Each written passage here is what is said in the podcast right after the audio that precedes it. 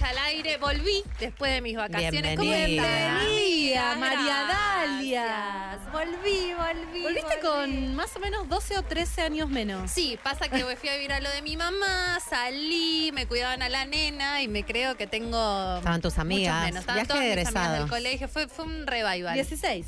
Sí, ve- 20 años de egresadas cumplimos. Así que. sí. Escúchame, ¿vos te fuiste de viaje de egresados? Yo me fui de viaje egresados a Bariloche, o sea, me vivía en San Martín y nos fuimos a Mar del Plata y los de Buenos Ah. Aires me invitaron a Bariloche, me tomé un bondi y me fui a Bariloche. Así que tuve dos, Dos, viajes de egresados. O sea, la gente que vive en, Bariloche y la cercanía se va a Mar de Plata, viaje de egresados. Eh, a Mar del Plata y a Córdoba. Y a Córdoba. Sí, y los de Buenos Aires se van a, bueno, Bariloche. Claro. El que puede, puede. Así que bueno, hoy tenemos un programa muy ecléctico, muy ecléctico con mucha información. Tenemos un primer este, bloque donde vamos a estar hablando sobre noticias maravillosas, imperdibles. Después tenemos una columna especial hecha por este equipo de investigación de Concha Podcast donde vamos a estar hablando sobre el sexting, cosa que para mí ya fue. Pero para, Para mí nunca fue. vos nunca existió. Para para mí Jimena está más vigente que vivo. nunca. Es una Sigue dimensión. vi- No sé si más vigente que nunca, pero yo siento que el sexting es como...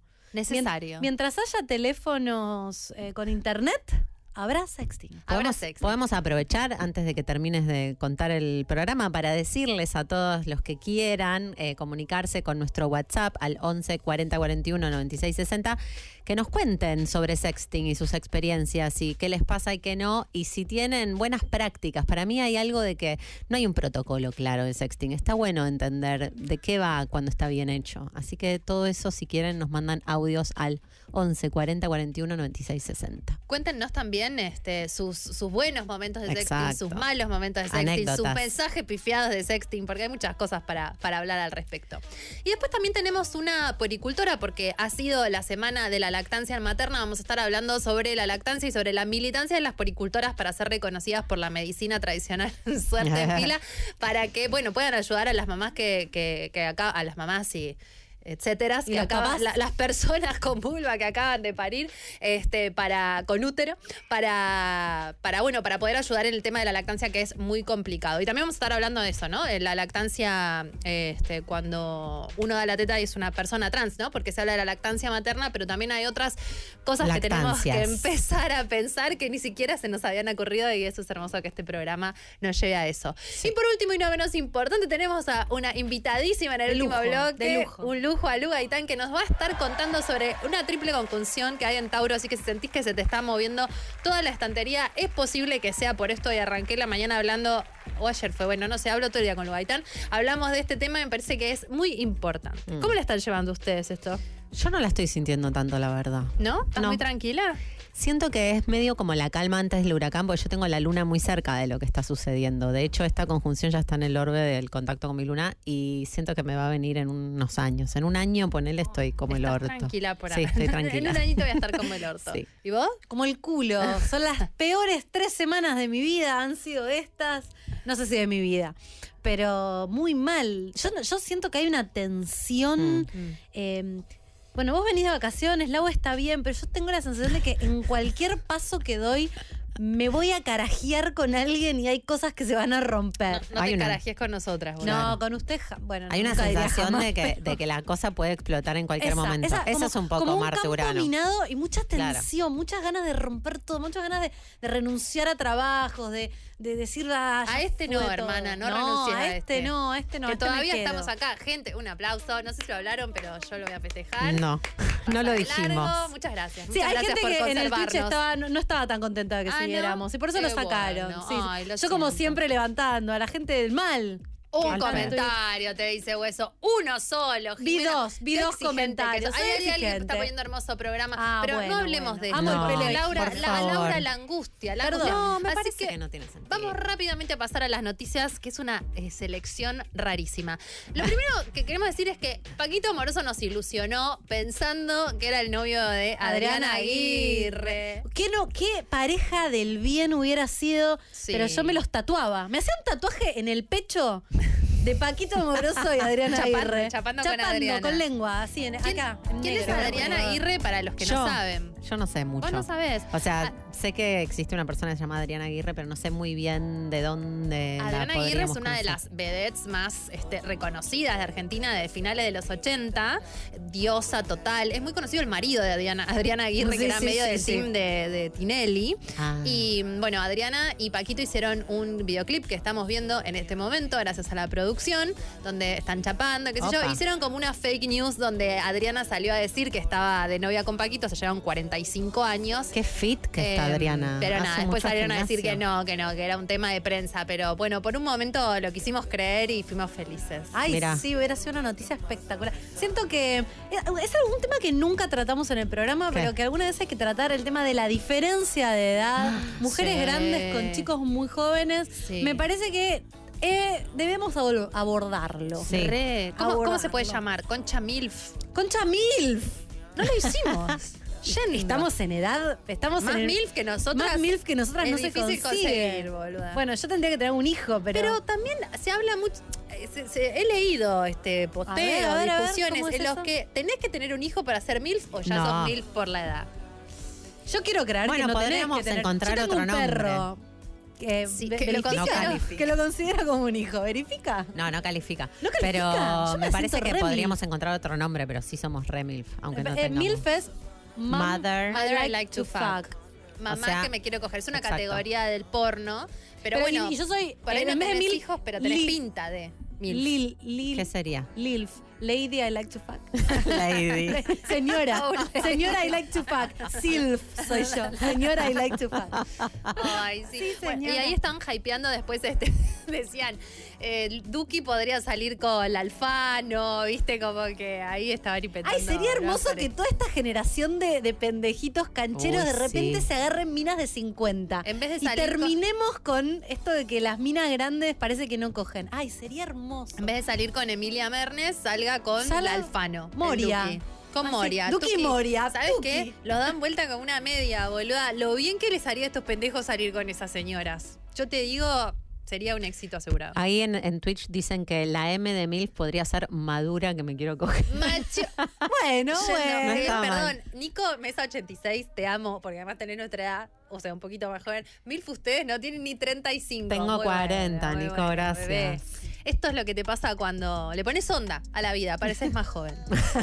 Eh, yo me autopercibo, es como edad fluida. Ay, ¿cómo es Eh, tu Charlé mucho con mi mamá, le dije, mamá, eh, me dice, ¿por qué salís todas las noches? Tipo, ¿Esto haces en tu casa? Sí, eh, claro, no, mi mamá estaba preocupada, ¿viste? Me voy, me voy, me voy. Eh, y le digo, no, mamá, es que yo me autopercibo 27. Para mí yo tengo... en- 27. espiritualmente tengo 27. Mi hermana tiene 28, ¿se acuerdan? Sí, tu hermana, en pero tu hermana lo 28 sostiene. para Tu siempre. hermana es la guerrera del tema. Yo para mí no me- tengo 28. Yo me autopercibo de, te diría... 32. Sí, sí, boluda, iba a decir eso, de 32. 32 Siento que fue, fue mi prime, como que ahí 32, dije, amiga. a los 32, 32. 32. Laura, te autopercibís de 35, Laura. por 35. ahí. 35. Iba a decir Sí. 35. Pero no porque creamos que no, No, está buena no. tener la edad que tenemos, ¿eh? No, de hecho, nunca fui. O sea, creo que empecé a ser feliz a los 38. Tarde. Tarde. Hace dos Entonces años. diría que me gusta mi edad. Cuando empezaste Concha Podcast, Sí. ¿Antes no eras feliz? Oh, no. Todo va a estar bien, amiga. No, pero mm, a mí me gusta el paso del tiempo. Sí, no, está ok. Pero Está bueno, bien. uno espiritualmente a veces se siente Bueno, más entonces Claro, vamos puede a ser. hacer Concha Milf en breve. Lo tenemos Perfecto, que hacer. me lo anoto la, porque la- después- la- la audiencia lo pide, nosotras Nos lo vamos a queremos olvidar. hacer. Va a salir Concha Milf en breve. ¿Qué otra noticia tenemos? Tenemos la noticia de que hay un agujero. Uh, esto es tremendo. No sabemos de dónde, ni cómo, ni por qué. Eh, un agujero enorme en el desierto de Atacama, en la parte de Chile, que mm, de verdad nosotras no lo sabemos y nadie lo sabe. Están todavía viendo de dónde salió y por qué salió. Yo no sé si me encantaría creer que son los ovnis, pero creo que tienen que ver más que nada con la actividad minera que hay en la zona, este, donde, bueno, de pronto apareció este agujero negro y... Pero mm, es, es de una profundidad bastante grande. No, y ¿o además Sí. es redondo perfecto. Sí, eso es lo raro. Eso es raro. Eso o es alguien raro. fue a sacar algo tipo sacabocado y dijo, Tuki, me voy con esto, no sabemos qué había ahí, ¿no? Y dijo, me lo llevo todo por las dudas. ¿Qué- Qué pero, raro. boluda, 30 metros de diámetro. ¿Qué máquina tiene esa capacidad de sacar de un sacabocados? No sabemos cuánto de profundidad. ¿Alguien sabe? Yo, ¿Alguien sabe? ¿Alguien ¿Alguien sabe? ahí en Twitch? Producción, ¿alguien sabe? espera, espera, espera, te dice eso, yo te lo averiguo. Em, yo, obviamente, no tengo pruebas, tampoco dudas de que son desierto de Atacama. No, en ningún lugar del mundo se ven tantos ovnis como en el desierto de Atacama. Pero vos decís que estacionó el ovni, lo hicieron, se llevaron una muestra de la Tierra. quizás están llevando una muestra de la 25 metros Tierra. de diámetro. 25 metros de diámetro y de Es profundidad. una biopsia. eh, Wessi. Literal. Es una biopsia. Hicieron una biopsia de la Tierra, se llevaron un pedazo y están, están en otro lado ahí analizando. Es como del mismo mundo que yo nunca termino, o sea, me genera mucho respeto que esto pueda suceder, me parece que re pueden ser ovnis, pero nunca me termino de meter. Es como ese mundo de los crops que tienen 200 muchos... metros de profundidad. No, ¿ves? Es, Es un una cacho de no puede ser. ¿Posta? Es una locura. 200 metros. Buah. Es como las líneas de Nazca, como me corregiste, o los, los Lo- círculos Esos de... círculos que, que suceden en, lo- en- en Inglaterra siempre, la, la campiña inglesa, Sí, de repente en se los arman una especie de... de de, de, De círculo- marcas. de imágenes misteriosas sobre lo, sí, las imágenes geométricas Sí. perfectas sobre los sembrados que... Vamos, chicos, son O sea, ¿qué déjenme cosa- creer. ¿Qué otra cosa puede ser? El fracking. Matías, no Matías- quiero pensar en eso, la verdad. Porque nos estamos yendo al paso. Se está yendo toda De la mierda. te pasa eso, La humanidad. eh, bueno, una noticia muy fea que leí Sí, la semana pasada es que se acabó. Se acabó. ya- se acabó. La gastamos toda. La gastamos todi. Que ya empezamos en la cuenta regresiva de eh, Recursos. recursos. Naturales. Y, seguimos todos usando plástico como si nada. Esto es medio la peli, la del asteroide, ¿vieron? Eso La- es Marte Urano en Tauro. Preguntémosle a Don't Lu look up. de esto. Eh, de es un poco esto. eso. Estamos todos todavía tirando manteca al techo y ya nos avisaron que se nos acabaron los recursos. O sea, Que estamos usando reservas, o sea, lo que podíamos usar por este año se terminó se está usando la. eh, o sea, estás como sacando crédito de la reserva. Sí. Lo que pasa es que yo digo, acá, desde este humilde lugar, ¿no? ¿Qué haces? Ta, yo no pido bolsa en el supermercado, pero ¿qué, qué hago? Pongo la luz, boluda. Es como me parece Sí, tan me- grande el programa, me genera mucha angustia. Lo podemos Sí. hablar con Lugaitan Sí, también. hablemoslo, pero para pero mí creo tiene que que, es un episodio eso. entero. Tenemos que Concha hacer un eco, episodio. eco, Pero- eh, Concha apocalipsis. Vos estás, esto Concha es como una reunión de Sí, preproducción. esto es una reunión de preproducción, básicamente. Opinen, opinen. ¿De qué quieren que hagamos un concha? Concha apocalíptica. Concha, creo que es una buena. Yo estoy muy preparada para el apocalipsis. No, déjate joder. Muy preparada. Apocalíptica no sirve, Muy- ecológica. Si es un ser. apocalipsis zombie, mucho más. Me Yo siento estuve Susana pensando- Jiménez, ¿viste? Que tenía un lápiz. Sí. Nadie sabía por qué era un Ah, lápiz. ah, ah, ah, ah. Ah, y anotaba. Era, era para, no era para anotar, para mí era para marcar el teléfono porque las uñas se le rompían. Era la, la, protago- la, la- ¿cómo se llama? La pionera de la... la pionera de la uña, de la uña. gatuna. Muy bien, Susana. Ay, cómo me gustaría tener a Susana un día Ay, en el Susana, programa. un día. Dale, Wessy, ponte las pilas, tráela a Susana. Ahí, ahí la llamo. Sí, ahí la llamo, ahí la llamo, Bueno, perfecto. después tenemos, em, esta es la lista de preproducción de Concha, no es la lista de la noticia, decía Miguel. Ah, algo muy importante, vamos a... Gracias, porque vendimos todas las Sí. entradas para el- del, este, la grabación del capítulo en vivo en el Cone. Gracias. Nos Espectacular. vamos a ver la semana que viene, ¿eso o la otra? No, el 18. El 18 de agosto nos vamos a ver las caritas de vuelta por primera vez en el año.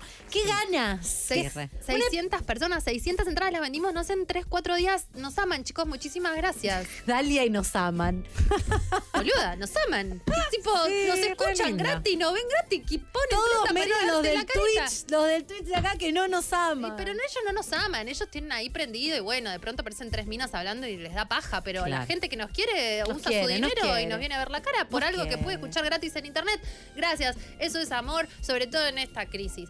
Y lo que tenemos ganas de hacer es hacer un eh, capítulo, un episodio por mes grabado en vivo. Es algo mucho más íntimo, no es el show loco este que hacemos a fin de año. Queremos ir más tranqui, maquillándonos nosotras, vestidas más normales y que sea como más íntimo y poder hacerlo eh, todos los meses para que tengamos una excusa para encontrarnos. Que muchísimas gracias por, por habernos Re. elegido una vez más. Re lindo. Estamos muy Tenemos una noticia, me parece una noticia importantísima. fundamental. Una noticia que es muy importante discutir.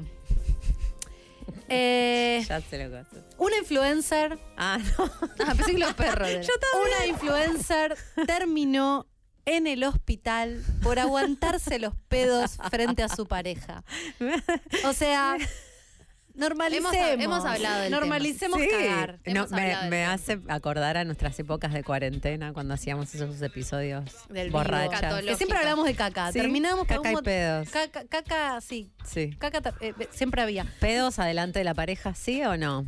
Eh, yo soy muy del no. Mm. El problema, o sea, en un momento ya medio se te escapa o se te cae un pedo, pero hay un momento clave donde no podés. No. No querés mostrar. No da, no da, no da y te lo tenés que aguantar. Pero esta chica se excedió.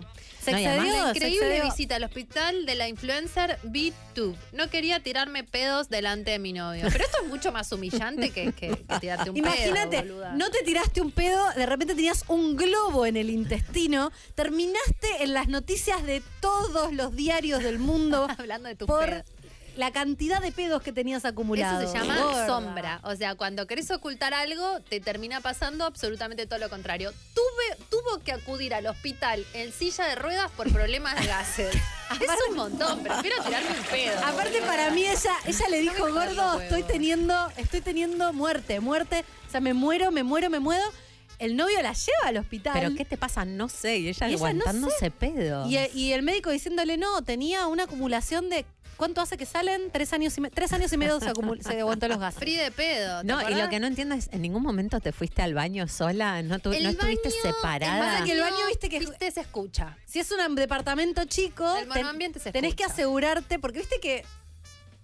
No voy a empezar a hablar de Sí, te coges un pibe, vas a mearte, te quieres tirar un pedo, no te puedes No te tirar podés un pedo. tirar un paz, pedo, no, no boluda. te lo Se escucha hasta paz, cuando estás escucha, meando. sí. Yo eh, siento que es muy importante recursos como abrir la ducha. Claro. Me voy a pegar una duchita. Eso, es lo que tenemos que dejar de hacer porque estamos consumiendo recursos al pedo, boluda. Literalmente. No, me pego la ducha.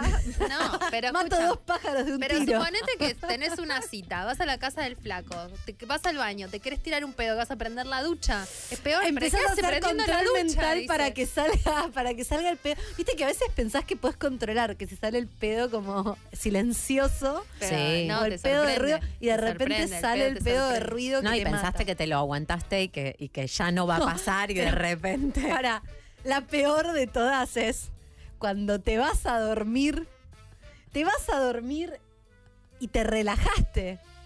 Y estás haciendo cucharita. No, eso Y te no relajaste. te- por eso, cuando te- pensaste que te tiraste- zafaste y A mí me pasó una vez con una persona que me gustaba mucho y yo me desperté del ruido de mi propio pedo. ¿Se te escapó un pedo? Pero tremendo, tremendo. no, yo me Y me A mí me desperté pasó. y me bajó toda la, me bajó toda la sangre a los pies y dije, ahora es el momento en el que Se me va. levanto, me abandona. me voy, me voy desnuda y, cambio el número de Me teléfono, tiro para el me voy a Seiza, me tomo un avión. Pero él, no se, desper- él se despertó me- del pedo también. Mira, yo no creo que él nos haya despertado, pero él, un caballero, no mencionó. la dejó pasar. La dejó pasar. La, dejó, pasar, la hay dejó que pasar. dejarla pasar. Yo, y no me pudo, eran las 3 de la mañana, hasta las 9 y media estuve despierta, porque dijo, yo no me relajo más. No, ¡Qué bajón! no va a ¿De cómo dormiste ayer? No dormí. Y mira, ahí hay un pibe que dice, me pasó hace poco con mi novia. Uh, alto pedo fue mi respuesta. Otra cosa no podía decir. Pero claro, los flacos Claro. se tiran pedo. a mí- Nosotras somos las que no nos podemos Todos tirar los pibes pedo. con los que estuve se tiraron pedos. Pero claro, por te una digo. muy tremenda. No, no. Ay, no, gorda, pero estás que- yendo sola a esos Sí, lugares. sí, no, contalo, no. contalo. No, no la voy a contar. No, ¿Qué pasó? Estábamos en un momento muy íntimo y se tiró un pedo. Pero muy íntimo. ¿Eh? Ah, bueno, pero fue él. Él se tiró un pedo, no, ¿Y no. qué sí. hiciste? Sí, sí. Claro, Sí. sí. es que eso tenemos que hacer nosotras y cagarnos en el otro. No, cagarte. No te. No, bueno, pero digo. Bueno, tenemos también dentro del sección pedos el pedo de concha. Me que encanta. es bastante Común. eh, No, pero el pedo de concha yo me relajo porque. bueno, Es incontrolable. si metes, metes aire, en algún momento sale el aire. Sí, pero es un El pedo de concha es como. No, pero viste que a veces como que te sentís en la obligación de Pero decir. porque se lo "Fue haces en la cara". concha. Porque si lo ah, haces sí, en la fue cara. de la concha, ¿eh? No tiene viste olor. que aclarás, como, fue de concha. Fue Pero de para concha. mí es muy clara la diferencia. No, el No, hombre, el hombre no, no, tiene no claro. sabe. ¿En serio? No A veces los distingue una agujeros, columna de un. Bueno, por ahí te planta, puedes tirar boluda. pedos de culo y decir que son de concha y zafás. No, lo que me pasa mucho con mi perro, es que ustedes lo conocen. Mm, Tito se tira unos pedos asesinos. sí. Y por ahí viene alguien a casa y de repente hay un olor a pedo y es como que, ¿qué aclarás? Es el no aclarás? perro, no sí, soy es yo, el perro, eh. pero viste que decís es el perro y ya es obvio que parece que fuiste vos. No sé, yo estoy a favor de. eh, salí con mucha gente, con muchos chabones que eran.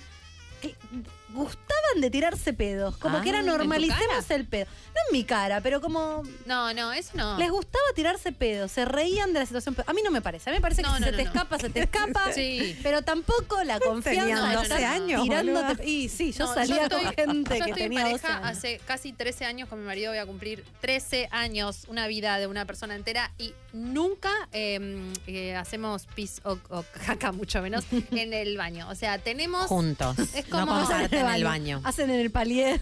juntos. O sea, Claro. así porque era el juntos. ¿Pis tampoco? No, no, no. No, o sea, vos te estás vos. bañando y él no entra a hacer, a hacer pis. Eh, no, lo, lo hemos, o sea, eso puede llegar a pasar, pero lo tratamos de evitar lo máximo posible y no hacer enfrente del otro como una cosa de esto, por lo menos, ¿no? Algo. Sí. Mant- No, yo creo que. eh, Yo estoy de acuerdo con vos, ¿eh? Yo creo que hay que mantener un poco el decoro. Un porque, poco. Porque si no, bueno, ya después. ¿Viste eh, Eyes Wide Shut, la película esta de, Sí, de- yo no la vi. Nicole Kidman. de, sí, de Kubrick? eh, empie- arranca, ¿no viste? Ay, re para vos, mamila. Es la un canto de la ver. oscuridad, la tenés que ver. La podemos ver juntas. Eh, arranca, es una pareja que está se junta hace muchísimos años y él se une a una especie de secta sexual. Yendo eh, oscura, que entras enmascarado, qué sé yo. Y la me cosa acuerdo es que, de la- las orgías. Había como Claro. mucha escena de orgía. Sí, y arranca la película con ellos, que son dos potros, pero que él se está tipo cepillando los dientes y se está como cagando. Y es como decís, de pronto arranca así y los ves en esa cotidianeidad y decís, uh, qué loco, ¿no? Como te. De pronto estás haciendo eso y no está muy bueno.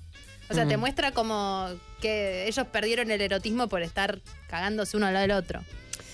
No sé qué decir con respecto a eso, porque por un lado yo- una cosa lleva a la otra y terminas en una secta sexual de orgía. siempre se puede recuperar el erotismo, ¿viste? Como que podés volver. Sí, y no sabes cuál es, qué es lo que te deserotiza. Por ahí hay gente a la que eso no le hace ruido ni lo deserotiza. Yo estoy diciendo lo que me pasó a mí y Claro. lo que pasó en la película. Si hay similitudes, no lo sé.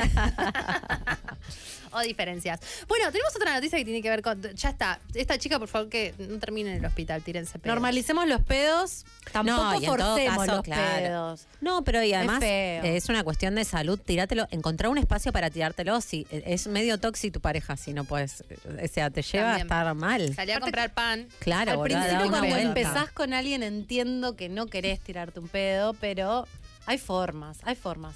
Hay formas. Después resulta que los perros van al cine. Todos los perros van al Todos cine. los perros van al cine. Parece que por primera vez en Sudamérica, acá en Argentina, pioneros en la localidad de Escobar, hubo la semana pasada o esta semana, no recuerdo, una función de cine para perros, donde proyectaron una peli eh, de Marvel, creo, de dibujitos sobre perros, especialmente adaptada para ¿Cómo es la los oídos de los perros, Ah. para que no les hagan Yo mal. tampoco. Entonces fue Ahí toda la gente mal. con sus perros al cine. ¿En qué todo? Digo, vos decís, tengo que apagar la luz, no tienen que apagar el cine. de Hay que apagar el cerebro de la gente que quiere hacer cine de perros. Como, ¿qué, ¿De qué se trata eso? No estoy segura. Había muchas fotos, muchos perros. Yo que soy amante de los perros y desearía que los perros puedan ir a más lugares de los que van, siento justo que el cine no es el mejor lugar. Que vayan, que puedan ir al supermercado, que puedan entrar al almacén los perros, pero al cine. Pero esto es una función Pues para sí, los perros. las fotos del cine Era de perros, para los no perros mil desperdicio, comillas, para ¿eh? que la gente pudiera ir con sus perros. Yo Ah, ok. la verdad no lo sé. Los perros en las fotos no parece que no estaban mirando la película, Eso digamos. te iba a decir, todo. si vos lo pones a Tito a mirar no una mira nada, Tito, no mira nada. Tiene no, un no. spam de atención de un segundo. 30 segundos. Nada, nada, un Sí. segundo. No lo sé. No quiero igual desmerecer porque no estoy empapada en la temática. Eh, simplemente digo, hagan lo que quieran. Hagan lo que quieran. cine Ahí para está. perros. ¿Cómo fue la primera función pet, Pet friendly, friendly. en Sudamérica? No había mucha gente, evidentemente. No, este, los asientos, para los que no están pudiendo verlo en, este, en imagen en este momento, los asientos tenían una especie de funda. Y la gente iba con sus pequeños perros, perros falderos, que como se los conoce literalmente, eh, los, Perros pequeños, los pequeños perritos No, había perros sobre, grandes también, ¿eh? sus faldas. Y los están sosteniendo como si fueran bebés. Y el perro, por, supuesto, está mirando para cualquier otro otro lado, lado. no a la Claro. pantalla. Bueno, Ay, mi Eso sí. Dios. Lavado de, De guita, pronto- dicen acá. Por Claro. supuesto que sí. De pronto, eh, un agujero en la tierra, de pronto te internan por no tirarte pedos y de pronto hay una función para perros en el cine. Estas Claro. son las noticias. Yo siento que, en algún interesan. lado agujero, pedos y perros se va a unir. Todavía no sabemos cómo. Al Y yo- final del programa lo sabremos. Te digo más, te digo más. Eh, Madonna, Oh. que según Laura está un poco desmejorada en este repaso de noticias de Me Concha Podcast. dudas, Madonna. Em, Madonna va a dirigir su propia película, su- ahora que están medio de moda las biopics, eh, dijo, estoy cansada de que me propongan directores machirulos, básicamente, en- en- dicho cortamente, eh, así que la voy a dirigir yo, porque nadie como yo, en temporada Leo, Madonna, obvio, este, nadie va a dirigir mi propia película también como yo, y además mi guion es larguísimo, lo escribió con el director, eh, con el guionista de Juno, ¿cómo se llama? Diablo Something. Diablo Cody. No me acuerdo. Diablo Cody, o sea, muy buen guionista, y dice, Ella es una chica. ah, ay, pensé que era un varón. No, es una, es una Mm. ella, diablo. Ay, la amo. ¿Se llama así o es un nombre artístico? Eh, calculo que será artística. Ay, amo. Bueno, la cosa es que Madonna dijo, este guion es, es muy largo y todos me lo quieren cortar y esto es demasiado genial, nunca van a, o sea, no quiero cortarlo. Entonces ella dijo, matanga, lo voy a hacer yo. Eh, la entiendo en un lugar, por supuesto, Madonna es irreprochable. Madonna puede hacer lo que quiere, siempre está bien. Sí, por otro lado, Tiene digo, crédito. ¿no estaría bueno, Madonna, un poco de perspectiva de otra persona? No. Madonna dice no, lo, es todo Madonna, yo. Bueno, Madonna es está Madonna. bien, gorda, pero si podés hacerlo. Yo estoy muy en esa hora, ¿viste? Ah, si te hace feliz y podés, total, se viene el apocalipsis en cualquier momento. Se va a terminar. Hacelo. Che, y eh, escúchame, le- ¿ella dirigió algo alguna vez? Porque Madonna No. es muy multifacética. Debe haber dirigido algún videoclip y esas cosas, pero no creo que no dirigió Y nada. ella, ella estuvo mucho tiempo casada con Guy Ritchie, Claro. que, le- que dirigió una película. ¿Y no fue novia de John Es nuestra teoría. Penn? Sí, ¿cuál es la teoría? Esto, esto Escuchen es esto. Ahora fundamental. vamos al corte, pero esto es muy importante. Esto es fundamental. Para nosotras, hoy hablábamos de que eh, una en general puede terminar enamorándose de una persona que representa algo que a una le gustaría ser, ¿no? Entonces, eh, cuando una se separa de ese ser, en lugar de sentir que esa posibilidad se va, hay que ir a recuperar el territorio con las propias manos, poniéndole que el yo quiero ser drogadicta? Mm, Seguro. Y O querés tener 12 años y tirarte pedos para divertirte. O quiero no trabajar. Por eso. Es muy probable. ¿Viste, boluda? Por ejemplo, yo decía, una vez salí con un chico que me presentó una banda que me encantaba. Y después la iba a ver y decía, ay, no, es como que. Y Laura me dice, boluda, esa banda ahora es tuya. No le tenés que pedir permiso. No tenés que. Anda a escucharla y ahora es tu banda. Y ¿sabes qué? De una. Mira, acá, acá la cucaracha nos dicen que Madonna dirigió una peli en Ah, mira. 2011. o sea que viene, viene, Ah, viene con experiencia. tiene un poco de Madonna. experiencia. ¿Cuál es Era, la por peli? supuesto. Y, y Hueso en un momento puso aguante la radio, carajo. ¿Te gustó lo de los pedos? ¿Por qué fue eso? ¿Cómo andan? Bien, Hola. ¿Todo bien? Es fascinante, me encantó. Ah. Pero no, no, hay Es, un- es un, es un tópico para... tenemos una hora y media de jamming sobre Ay. pedos y pedos de concha y Me gusta en el la concepto ducha. jamming. Jamming. Jamming total. Eso es lo que hacemos. Perfecto. Bueno, sigan, tranquilas. Vamos Gracias. a ampliaremos. Bueno, nos vamos a un corte y enseguida volvemos. Y nos vamos con David Guetta y Cian, Titanium.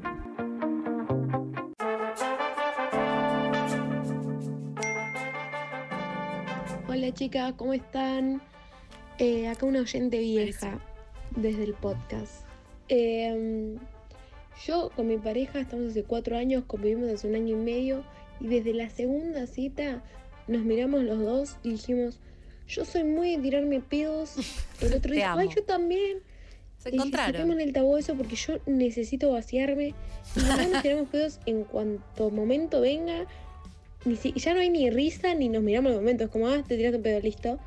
Y nos tocó, tenemos un hijo perro y nos tocó muy pedorro y se tira pedos también. Y- No es una familia somos pedorra. Como una familia de tres pedorros. Hermoso.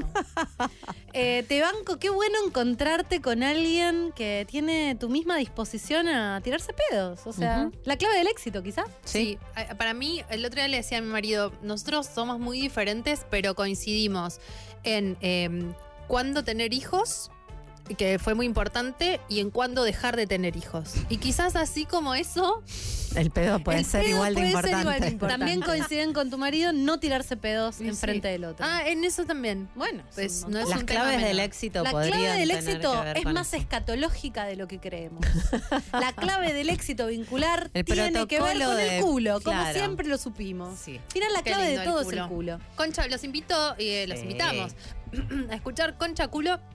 Uno de nuestros episodios favoritos, Favoritos. disponible en Spotify porque como dice Jimena, el culo nos hermana a todos, todos tenemos culo. Eso a mí se me partió la cabeza Mal, cuando me di cuenta. O sea, Porque unos tener- tienen pene, otros tienen vagina, otros tienen otras cosas, pero culo, Todos. culo tenemos todos. todos tenemos culo. Eso es hermoso. Muy lindo. Así que bueno, eh, dejando un poco... Con esta este, reflexión con esta reflexión, nos vamos al otro lado del ring. De los pedos pasamos a la seducción. La virtualidad. El momento de la seducción, donde todo sucede a través de estímulos que pueden ser visuales, que pueden ser de audio, que pueden ser, eh, no sé, se me acabó. con palabras. no presenciales. No presenciales, a través de un teléfono. Estimulás la imaginación. Sí, ese es el Mm. problema. Para mí ya eso ya está, boludo. Eso era muy de la cuarentena, cuando tenías que hablar con alguien y tenías que hacerte el marote. Ahora es como, bueno, nada, Tuki, nos vemos. A los que se lo perdieron, estamos hablando de eh, esas prácticas eh, sexuales virtuales llamadas sexting, que estuvo muy de moda cuando estuvimos encerrados y que acá Dalia dice quizás no tanto. Los que quieran nos pueden comentar de, de sus prácticas, experiencias, consejos, anécdotas de sexteadas al 11 40 41 96 60. Yo voy a tirar data A ver. Voy a tirar la data, la data, la data. En mi eh, Instagram, el otro día estuvimos hablando. Arroba Ojima. Arroba Ojima con J. Estuvimos hablando mucho sobre sexting y pregunté, che, ¿se sigue haciendo esto? Porque una chica me dice, Jime, una amiga está empezando a sextear, necesito consejos. Mm. Entonces pregunté, ¿se sigue, amiga. Sí. ¿Se sigue sexteando o es muy 2020? Y les voy a decir que el 55% más de la mitad contestó que se sigue sexteando. se sigue. Yo nunca sexteé. Me parece algo que no puedo hacer, me da vergüenza. No sé qué decir. Como que es un área de la sexualidad que no. No me interesa explorar tampoco. No sé, tampoco siento que me esté perdiendo de mucho, pero no sé. Ni con Cuéntenme esta ustedes. música, ni con esta música, Laura. No, quiero coger de verdad. Claro, boludo. Pero una cosa no perdiendo quita el tiempo la otra. mandándote esos mensajes pedorros. Una cosa no quita la otra. A Vos veces decís- Una hora de sexteo podría ser una hora de chupada de concha y vos querés que te mande mensaje. Vos me Pero estás gorda, jodiendo, escucha, boluda. No, no, está, mira, mira Pato, Pato Sí, se sí, está, sí, se está está prendiendo fuego. el Sí, micrófono. sí, quería hacer una consulta. A ver, ¿El por favor. sexting es eh, hacer una previa simplemente escribiendo o es ya hacer foto, video Todo. y eh, Todo. vale Todos los todo? recursos. Vale todo. O sea, no es tener relaciones por mensaje directamente, no es solamente Po- eso. podría todo. llegar a Puede suceder. pasar, podría puede suceder. pasar. Ok. Entrás y terminas ahí. Y se ve hasta dónde llega, ok. Lo que pasa es que, como bien dice el caballero, de pronto le das a alguien un orgasmo este, vía internet y después No es lo mismo. No se, Se puede Yo sé traduce. que no es lo mismo, pero el hombre es un personaje muy nefasto, boluda. Cuando acabó, acabó, estoy medio de ida de. Declaraciones Perdón, polémicas. Lo que pasa es que estoy, vengo como de vacaciones, disculpen, ya enseguida me encarrilo. Pero de verdad, tenemos una teoría con una amiga que mi amiga me dice, se llenan con el chat, me dice. El hombre se llena con el chat. No. Entonces no lo tenés que llenar con el chat, tenés que hacer que te vea la cara. No, no sé, no sé qué decir a esa teoría. Yo siento que pueden ser cosas compatibles. Yo eh, no sé de este universo. No, eh, yo estaba pensando el que sextea bien por ahí no coge muy bien. Pienso en este fantasma de cuarentena. ¿Te Es verdad la- que a el mí me pasó. Jimena? A mí El me pasó, me pasó, me pasó que un eh, que un pibe hice match en una aplicación de citas y empezamos a hablar todos los días. Empezamos a hacer un sexting muy el mejor sexting de mi vida porque él era un profesional. Mm. Me llamaba por teléfono y terminábamos teniendo sexo telefónico. Y yo dije, si esto es así, si esto me genera esto por un mensaje, no me quiero imaginar cuando nos veamos. Nunca lo A lo que Dalia un día me dice, amiga, ¿cuánto hace que estás en esta? Y le digo, dos semanas, no lo vas a ver nunca. Y yo dije, obvio que lo voy a ver, si estamos, casi estamos de novios. Sí, sos del Me meme dijo, Lilita. no, lo- nunca lo vas a ver. Y ahí Me yo dije, como nadie. wow, es posible. Le pregunto. Y le digo, che, vos, eh, esto, ¿nos vamos a ver en algún momento o preferís que sea virtual? Y me dijo, no, prefiero que sea virtual. Ah, le dije, ah, no, no estábamos en la misma página. Para mí esto era una, una intro para después coger. Ah, no, me dijo. No. Ah, bueno, entonces no. Por lo general, Y te, terminó. te digo más, el que le encanta sextear, estoy medio tirado de los pelos, pero muchos tienen novia. Sí, sí, sí, sí, sí. Entonces vos estás ahí, tuki tuki, un OnlyFans gratuito, privado para con él, mandándole foto, mandándole el audio de la acabada, mandándole un video, y el flaco se hace la paja y nunca te va a ver. Y, y- y se, se explotó la cabeza no sé cuánto tiempo y vos te quedaste ahí Mira, recaliente. una chica me escribió para contarme. Así son, dice Elizabeth. Así son, ¿ves? Una chica me escribió para soy. contarme que ella eh, tiene un OnlyFans y tiene una cuenta de Instagram donde vende eh, sexo. Eh, no, no sexo, eh, no sé, al menos, no, no que se encuentra, sino que vende Conteni- material contenido. erótico. Y ahora una de sus eh, unidades de negocio es sexting. Ella cobra, eh, como que te diga en dólares todo, cobra 20 dólares por 15 minutos de sexting.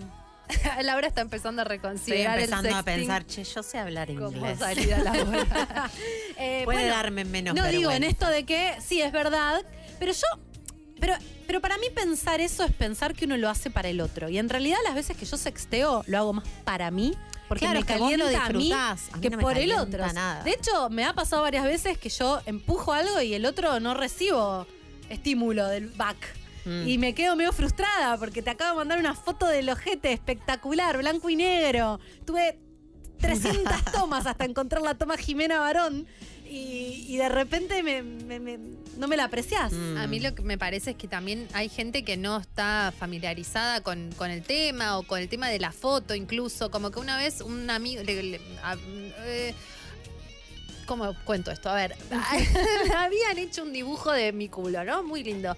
Y entonces, eh, le digo, me estaba, un amigo estaba buscando para algo que había escrito un, este, un ilustrador erótico, una ilustradora erótica. Mm. Y le digo, mira, si querés te puedo mostrar un dibujo de mi culo. Dalia tirando margaritas a los chanchos. Si querés te puedo mostrar un dibujo de mi culo para que veas cómo, cómo dibuja. Este. A, lo le- que él dijo, claro que A lo sí. que él dijo, bueno, mándamelo. Y yo le pregunté, ¿pero vos sexteás? Y me dice, a- aparte, ¿no? Como que no me lo imaginaba. Y me dice, no, la verdad que no sexteo. Y le digo, ¿por qué? Dice, porque me pongo incómodo, porque nunca mandaría una foto mía en pelotas, pero porque no me veo sacándome una foto en, en bolas. Y, y me pongo incómodo si inicio y tengo que hacer eso, entonces no, no quiero terminar haciendo eso. Entonces, para el que no lo tiene muy aceitado, me parece que a los hombres a veces les cuesta. Yo, a mí, yo aprendí a sextear cuando tuve una relación a la distancia. Claro. Y ahí no quedaba otra y entonces entramos en el... Me convertí en una profe... En un momento yo Claro. jugaba en las grandes ligas del sexteo y después... y después no, después me fui a la B. Me fui a la Laura, B. ¿Por qué nunca sexteaste? No ¿Te da paja? sé, sí, no me gusta. No me gusta sacarme fotos, me lleva mucho tiempo. Las veces que me saqué nudes eh, era como, uy, qué pa como la luz, el ángulo, todo. Y me daba mucha paja y no me calienta. que te que No tuve, a mí no me calienta quién tampoco te diría, ¿eh? Porque por ahí en otro momento la persona, la otra persona entra en esa y yo me meto. Y después es mi territorio. Laura igual es la fábrica de que que ayer escuché Concha Seductora, también los invito y las invito a escuchar Concha Seducto- Seductora, un capítulo viejo muy muy bueno, pero Laura decía, si no me tocan no me calienta. Claro. Imagínate el sexting, Laura, tipo, no, le no llena me ni- pasa ni, nada. ni nada. No me nada, pasa nada. Quizás puedo sextear si ya cogí con esa persona. Claro, O sea, sí. flashear con ya lo que sé que me hace sentir esa persona podría llegar a ser. pero- Tenemos un mensaje de Dale, audio. A ver. Hola, conchas, ¿cómo va? Hola. Bueno, sí, obvio, el sexting re de cuarentena, pero a veces está bueno para no recurrir al inframundo de la pornografía. Le Ah. a tu pareja, che, gordí, sale esta. Y está bueno, la verdad. Yo estoy de acuerdo que mm, una chica me escribió y me dijo con mi, con mi pareja estábamos a full cuando arrancamos. Después un poco bajó, pero dice, eh, igual ahora lo hacemos igual porque nos calienta. Como ella lo, lo que decía Lo en este mensaje es, igual hay que entender qué es lo que te calienta. A mí, por ejemplo, que me manden tantas fotos los pibes, a mí me calienta más a mí mandar fotos mías que que me manden. Porque digamos, todos los pibes en general no mandan buenas fotos. Te Mm. mandan la foto de la pija, hay una cosa muy básica que decís, qué sé yo. Hubiese Eh, preferido no verla. a mí me calienta mucho que me sepan hablar, como el tiki tiki tiki tiki. El o bocho que te da en la cabeza. Que empieza con el texto, texto, texto y después te mandan un audio. ¡Ah! No, pero no, no me pasa nada. a mí me molesta que. ¿Sabes qué? ¿Sabes por qué también? Estoy harta. Harta estoy. es como. También es como. Para mí en el secteo se te vende un buzón marca Acme, ser, boluda. Esa es otra cosa. Marca Acme y en realidad es re divertido, se te, te calentás la cabeza, qué sé yo, pero después el flaco es un tarado, el flaco no coge bien, el flaco no sé qué, no Mi sé qué, no sé qué. teoría- Me mato. Yo estoy más del team Laura, tipo, hola, tuki, tuki, tuki. Veámonos. No sé, o sea, Pero no, para no, mí, la- no. mi teoría no es Ni que hablar. uno. Cuanto más hablas, más la cagás además. Después te Sí. haces una película que no pero es. escucha, el sexting, para mí, esta es teoría mía. Yo creo que el problema es que hay que sextear con gente que ya conoces, que ya probaste la mercadería y funcionó. No hay que sextear con alguien que no conociste. No puede ser la única vía de, de- de No, comunicación y de no. erotismo. Para mí, como Pero que mantenés la pareja un poco, sobre todo si no la podés ver mucho a esa persona, por ahí hay algo que se mantiene ahí un poco. vivo. Mejor es el silencio. Yo con Yo soy de 40 esas. años de experiencia te digo que lo mejor que puedes hacer es cada uno haciéndose la película por su lado y te encontrás y te recagás cogiendo, boluda. Esto del sexting hace mal a la salud. No, no estoy de acuerdo. Hace mal. No Para estoy mí de sí. La gente está conmigo del otro lado del control. Por favor, los hombres, ¿qué piensan? A ver, porque quiero saber. Mi sueño, mi sueño es poder entender la mente masculina, cosa que nunca va a suceder. Pero ese es mi sueño. Es el sueño de nosotros con ustedes también, es un sueño mutuo. Mentira, no es verdad. Sí. Usted le chupa un huevo, boludo. No, no, no sirve. Pero bueno, contestando la pregunta es, ¿sirve si hay uno de viaje? Si alguno no se puede ver Claro. durante un tiempo largo o algo así? Ahora en el día a día, tomémonos un Uber y nos vemos. está. claro. No vemos, ni Estoy nos vimos. Claro. Ay, no Pato de sé. nuestro equipo, Laura. no, yo estoy re de acuerdo. Me encanta coger en vivo. No, no estoy diciendo que una cosa reemplaza a la otra.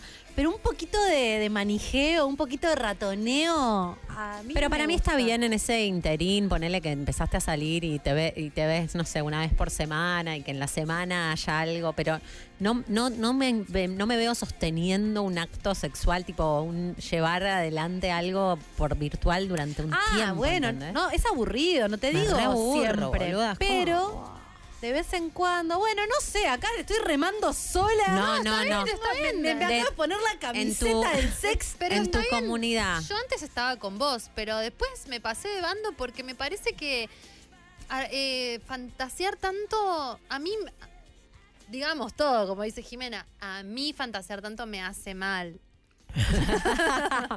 Es como. A ver, a ver, ¿qué dice Buen día, conchitas. Conchita? En mi humilde opinión, quien sextea y no concreta físicamente es porque le alcanzó para reventarse una buena. Claro. Y con eso se quedó contento. Digo, tomándome el café. claro. Amigo, como vos, hay un montón, hay un montón ahí del otro lado. Pero yo entiendo lo que dice Jime, puede ser otra dimensión. A mí no me termina de erotizar tanto la cabeza, me gusta más lo que pasa ahí en el contacto. Bueno, Pero puede ser, digo, Yo puede lo que ser diría para mí, que por ahí no está tan bueno, es hacer match con alguien en una app y empezar a sextear. Porque ahí sí puede ser que se diluya. Para mí está bueno, te encontrás de una, empezás a coger la vida real y hay algo en la semana mientras no te vas digo. viendo que es como el globo que lo vas Pero, manteniendo ahí. pero a ver. ¿qué sería, amiga? ¿Qué, qué le decís? Hola, ¿cómo estás? Decime algo caliente. Vos me estás jodiendo. Vos- Vos me estás jodiendo. pedazo de puta, me venís exacto. ¿Qué te haces la que no sexteaste nunca? Tenés más experiencia que yo, Dalia. Es que me cansé. Sextear Tenés me un parece que no dibujo sirve de tu para culo. nada, boluda. No sirve. Tampoco es que yo estoy Eh, sexteando como loca, pero, Pero, pero, esto lo escúchame, por eso no, pero te lo digo de verdad. Lo defiendo. Te lo Yo digo a veces me levanto. razón, te lo digo. Me despierto y digo, che, mirá, tengo un buen día de culo, ¿viste? Me pasa eso. Entonces digo, me voy a sacar una, aprovecho. A vos lo que te Me gusta, en realidad, es que te digan que estás linda. Me gusta. Que no, te digan ni que, me lo le, diga. que le calentás. Sí, me encanta, obvio. Mm. Me- Pero para eso, pero una cosa es mandar una foto de culo y que te digan qué fuerte que estás, y otra cosa es tipo entablar una conversación. Vos, vos te calienta eso, hablar y todo. Un poquito, que me, me haya un Te distrae, vuelta. te distrae del día. No lo necesito 100%, si no está eso también Yo sí es funciona. un He tenido relaciones sin sexting. Si es un chichoneo así como de que te digo una cosa, te mando una foto, cortamos y eso es que es que estamos calientes que el uno con el otro en la vida, sí. perfecto. El sexo virtual ahí me es como que digo, no, ¿para qué, boludo? ¿De qué se trata? ¿Pero tenés alguna diferencia entre Sí. subir esa foto a las redes y que te comenten a... No, no son fotos que Nah. puedo subir a la No, red. no, pero no, no, pero ponele que lo subís en mejores- soy Te banco fuerte, pato. Hacete un mejores amigos, Claro. boluda. O sea, Hacete no. un mejores amigos, agarras un par ahí. ¿Qué te suma? ¿El feedback de esa foto o No. que el, el- todo el texteo previo Pero y a después mí no de me, esa? a mí no me Es para calienta alguien que puntual. A mí no me calienta que todos los chabones del mundo estén calientes conmigo. A mí me gusta que el que a mí me ¿Cómo gusta no? esté caliente conmigo. No. Es 100% así. Sí. No, no me pasa, no es que yo Mentira. ¿Qué? Ah. ¿Quién dijo mentira? ¿Quién es esa No, voz? de nada, de un que se apersone, que se apersone, que salga de la virtualidad esa voz. Bueno, es un truco de audio. Sí, sí. Supongamos que la gente quiere hacer sexting. ¿Qué, qué hay que hacer? ¿Qué hay que hacer? ¿Quién recomienda el sexting? ¿Qué hace el que recomienda el sexting, Jimena? El que recomienda el sexting dice que es importante detallar lo máximo posible la escena. Dejar tiempo a la reacción del otro, porque si no a veces una quiere dar de más. Mm. Viste que en la vida muchas veces algunas Una personas dadora. tenemos el problema de querer dar de más. Sexteadora precoz. Vos tenés que arrancar, tirar y dar espacio a que el otro venga. Y es importante entender qué viene del otro lado. Porque si del otro lado viene medio como paja, No tenés, la que, sigas. tenés que cortar. Pero eso, amiga, ahí. consejo La tenés para la vida. No remes ningún chat, te lo digo. No se rema. No saques el remo, no se rema no nada. se rema. No se hace por el otro tampoco. Vamos, con un audio. Hola conchas, ¿cómo están? Bueno, yo particularmente estoy arrancando en OnlyFans, por lo que me estoy promocionando, y estoy sexteando mucho con mucho extranjero. Eh, y con mi novio no estamos parando de coger. Así que me parece como- es como un Bueno. levantador de pareja, él me saca fotos, Nuevas me dice teorías. qué decir. Estás ganando plata Entonces, también. Creo que nos subió un montón la libido arrancar con esto. Bueno, incluso aunque uno no venda ese material, hay muchas parejas que tienen el acuerdo de que no Mm. pueden coger con otras personas, pero sí pueden eh, sextear con otras Sí, el personas. problema es que vos seas la pelotuda con la que Exacto. estás sexteando y no ahí- te lo diga. De ahí es que nos encontramos con muchos especímenes que sextean, sextean, sextean, pero no concretan, porque quizás tienen una novia con la que han hablado de esto, o no, la mayoría yo creo que no. Em, y bueno, ese es un problema. Pero me estoy de acuerdo con que muchas veces eh, hacer eso levanta, la libido de la pareja. A mí no me copa, pero mm, no estoy bueno, de acuerdo. Es, la base de la no monogamia, que te erotice que tu pareja se caliente con otro, el deseo empieza a circular.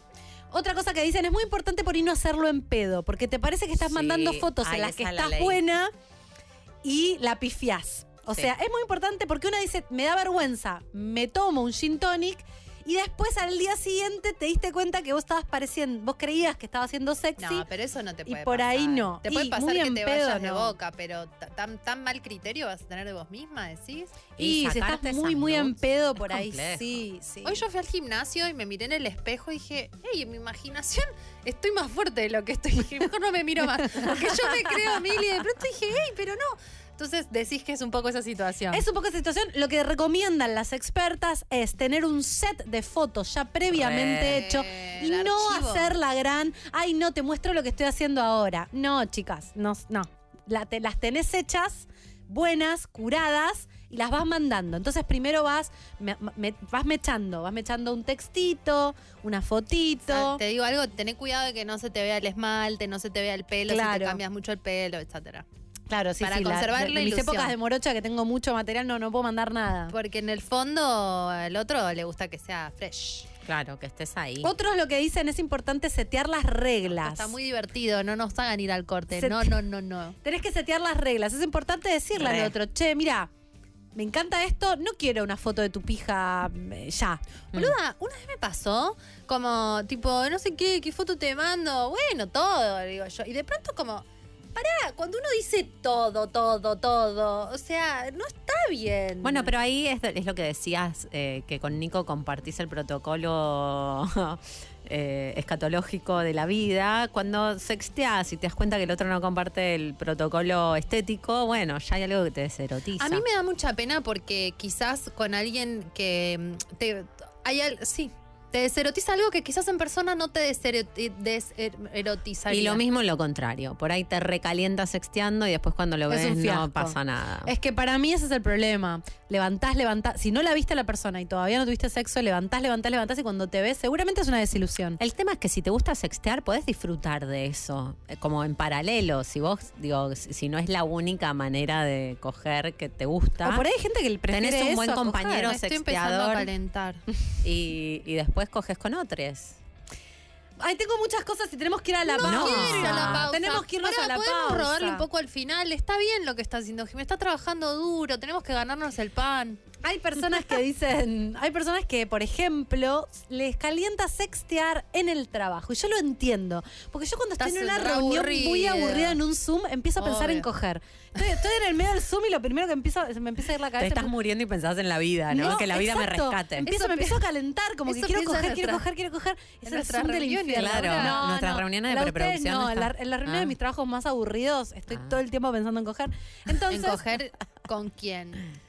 ¿Con alguien de ahí? ¿En no, coger con Brad no, con alguien que me gusta. Con alguien. con, con una persona que me gusta.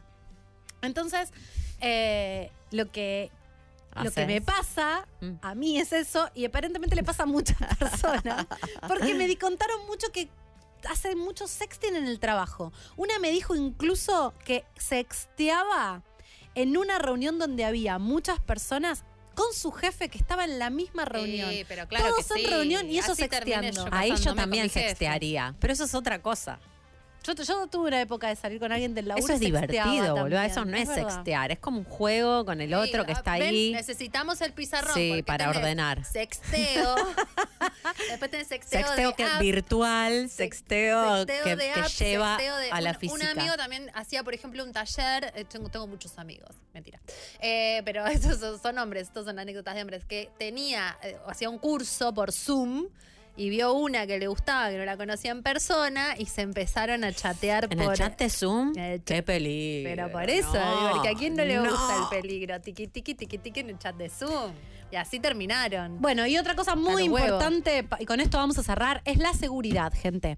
Eh, no muestren, si van a mandar Sí. material audio- audio- audiovisual, sobre todo para las chicas, no se muestra la cara, no se muestran tatuajes, no se muestran cosas que puedan dar a conocer la identidad. Totalmente. Hay muchas plataformas como WhatsApp, Instagram, Snapchat, que tienen eh, chats donde hay método, modo efímero. Vos mandás la foto y la foto, una vez que ha sido vista o a- después de un minuto, desaparece. En WhatsApp no se, no se conoce mucho, pero es muy, muy fácil. Muy fácil. Vos pones acá mandar foto y Mm. cuando elegís la foto, acá, esto somos nosotras, no soy John Bolas, eh, está eh, eh, abajo donde el mensaje donde podés escribir tiene un 1 con un circulito y unas liñitas que parece que desaparecen. Vos haces clic ahí y mandás, la mandás y eso quiere decir que una Dura vez. un segundo a Pero una vez. un- una vez, el problema es que pueden hacer captura de pantalla. En algunas plataformas como WhatsApp o Telegram te avisan si hicieron una captura de pantalla, en WhatsApp no.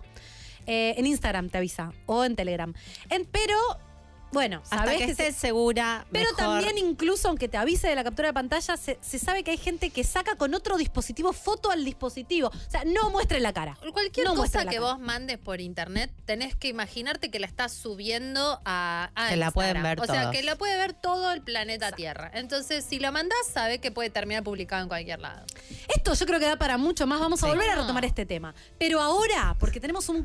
Después del corte, tenemos una invitada muy especial. Así que nos vamos a ir escuchando Nancy Sinatra, Sugar.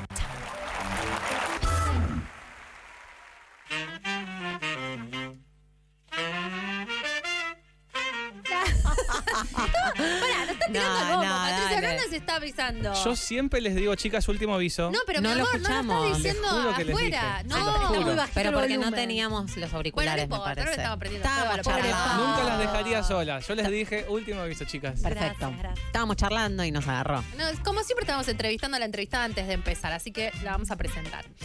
¿La presento yo? Sí, por bueno, supuesto. dale, hola, ¿qué tal? Ella es Valeria Basinger, que es puricultora y la presidenta de la Unión de Puricultoras Argentinas en vísperas de la Semana de la Lactancia Materna. Bienvenida a Concha al Aire, muchas gracias, por venir. ¿Cómo están? Bien, muy bien. Estábamos hablando acá muy acaloradamente sobre este. Amo, las puericultoras, yo soy mamá, la di la teta y a mí la verdad te juro me salvó la vida porque no hay nada más frustrante que tener un pibe que te digan es ahora. Y vos tipo, ¿qué carajo es esto? No es como en las películas. Y te ya vienen y con mucho amor y te explican y es re importante. Y es muy flashero que mm, nos estaba contando ahora ella que en los hospitales públicos no, mm, no hay puericultoras y que es como un beneficio a veces de la medicina privada y que están como un poco militando la posibilidad de que, de que sea más, eh, este, que esté más disponible para todos. Contanos un poco de, de esto. Exacto. No, Sí, digo, ¿qué es ¿qué una, es una puericultora? primero? Para Claro. todas las que no, Perdón, no yo amamantamos. porque ya viste Sí, acá. porque, porque había sido madre. Sí, sí, porque en general de nuestro trabajo saben las personas que han sido madres Sí. o, o, bueno, padres ahí. Eh, nosotras somos personal de salud que acompañamos a las, a las mujeres y a las personas que amamantan, fundamentalmente con todo lo que tiene que ver con la lactancia, ¿no? Eh, desde el embarazo hasta el destete. Ahí en todas las situaciones que se puedan presentar estamos como asistiendo y, y acompañando. Está bueno esto que vos decías de, de que por ahí una vez que tenés un bebé te das cuenta que no es tan fácil o que hay como todo un mundo. Tan No, y te, automático. te- te lo ¿no? reexplican antes, ¿viste? La partera te dice, bueno, tenés que hacer Claro. esto y vos, ah, listo, buenísimo, me va a ir genial. ¿Cuán difícil puede ser? Con el bebote, todo, y después es como otra la, la realidad. Entonces, eh, está bueno como para entender que la lactancia, más allá de un hecho biológico, también está atravesado por lo cultural, que es un aprendizaje y que muchas veces requiere de un acompañamiento que, bueno, que para eso estamos nosotras, por ejemplo, para, para asistir y ayudar en, ese, en esa etapa. Mm, Me imagino que en otros espacios, en otras culturas y en otros momentos también de la humanidad, no había ni que llamar, no había que ser una profesional, sino que había algo que se transmitía entre mujeres, ¿no? En relación Sí, a la lactancia. Sí, sí, sí. También es como que la cultura del amamantamiento se fue como perdiendo un poco. Entonces, eh, quizás aparecieron como estos, estos roles. Bueno, también mencionaban las dulas recién cuando estábamos conversando. eh, como diferentes roles que, que, bueno, que tienen que ver con eso, con un acompañamiento como más específico, especializado, eh, porque se va perdiendo como esto de, de- de la cultura de- del, del maternar, del amamantar, del parir. Mm. Y conversamos, ah, perdón, igual seguro ibas a preguntar. Yo te conozco. No, dale. No, vale, te quería preguntar un poco por qué, eh, por qué esta semana es la semana de la lactancia. ¿Por qué Sí. tiene que haber una semana de la lactancia materna? ¿Qué hay alrededor Gran de esta pregunta. semana? Viste que siempre hay como semana, semana del parto respetado, Sí, bueno, siempre hay semanas que, que nos preguntamos y decimos, bueno, es necesario que, o sea, si es necesario es porque algo está como un poco fallando de alguna manera, ¿no? Pero también viéndole como el lado positivo, está bueno pensar eh, que es un disparador para, justamente para habilitar o para abrir el diálogo de cosas que hay que modificar, repensar, bueno, todos los años eh, en la Semana de la Lactancia se trabaja sobre un lema, que es un lema mundial. En general, eh, esos lemas por ahí nos quedan como medios Mm. lejanos o, o poco realistas. Eh, en general se adaptan también.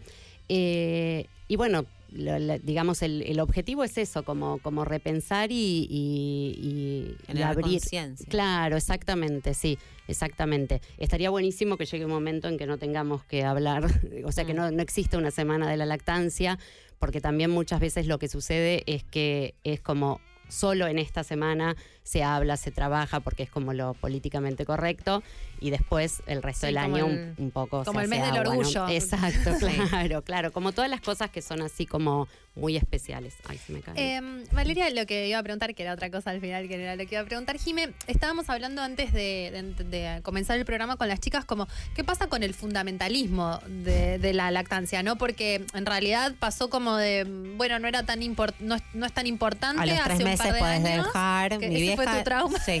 A mi vieja le dijeron a los tres meses ya podés, eh, ya, listo. Mi mamá no le dijeron eso, pero a los dos meses empezó a trabajar Claro. y me, me destetó porque no, mi vieja me no estaba destetó porque el médico se lo dijo. Claro.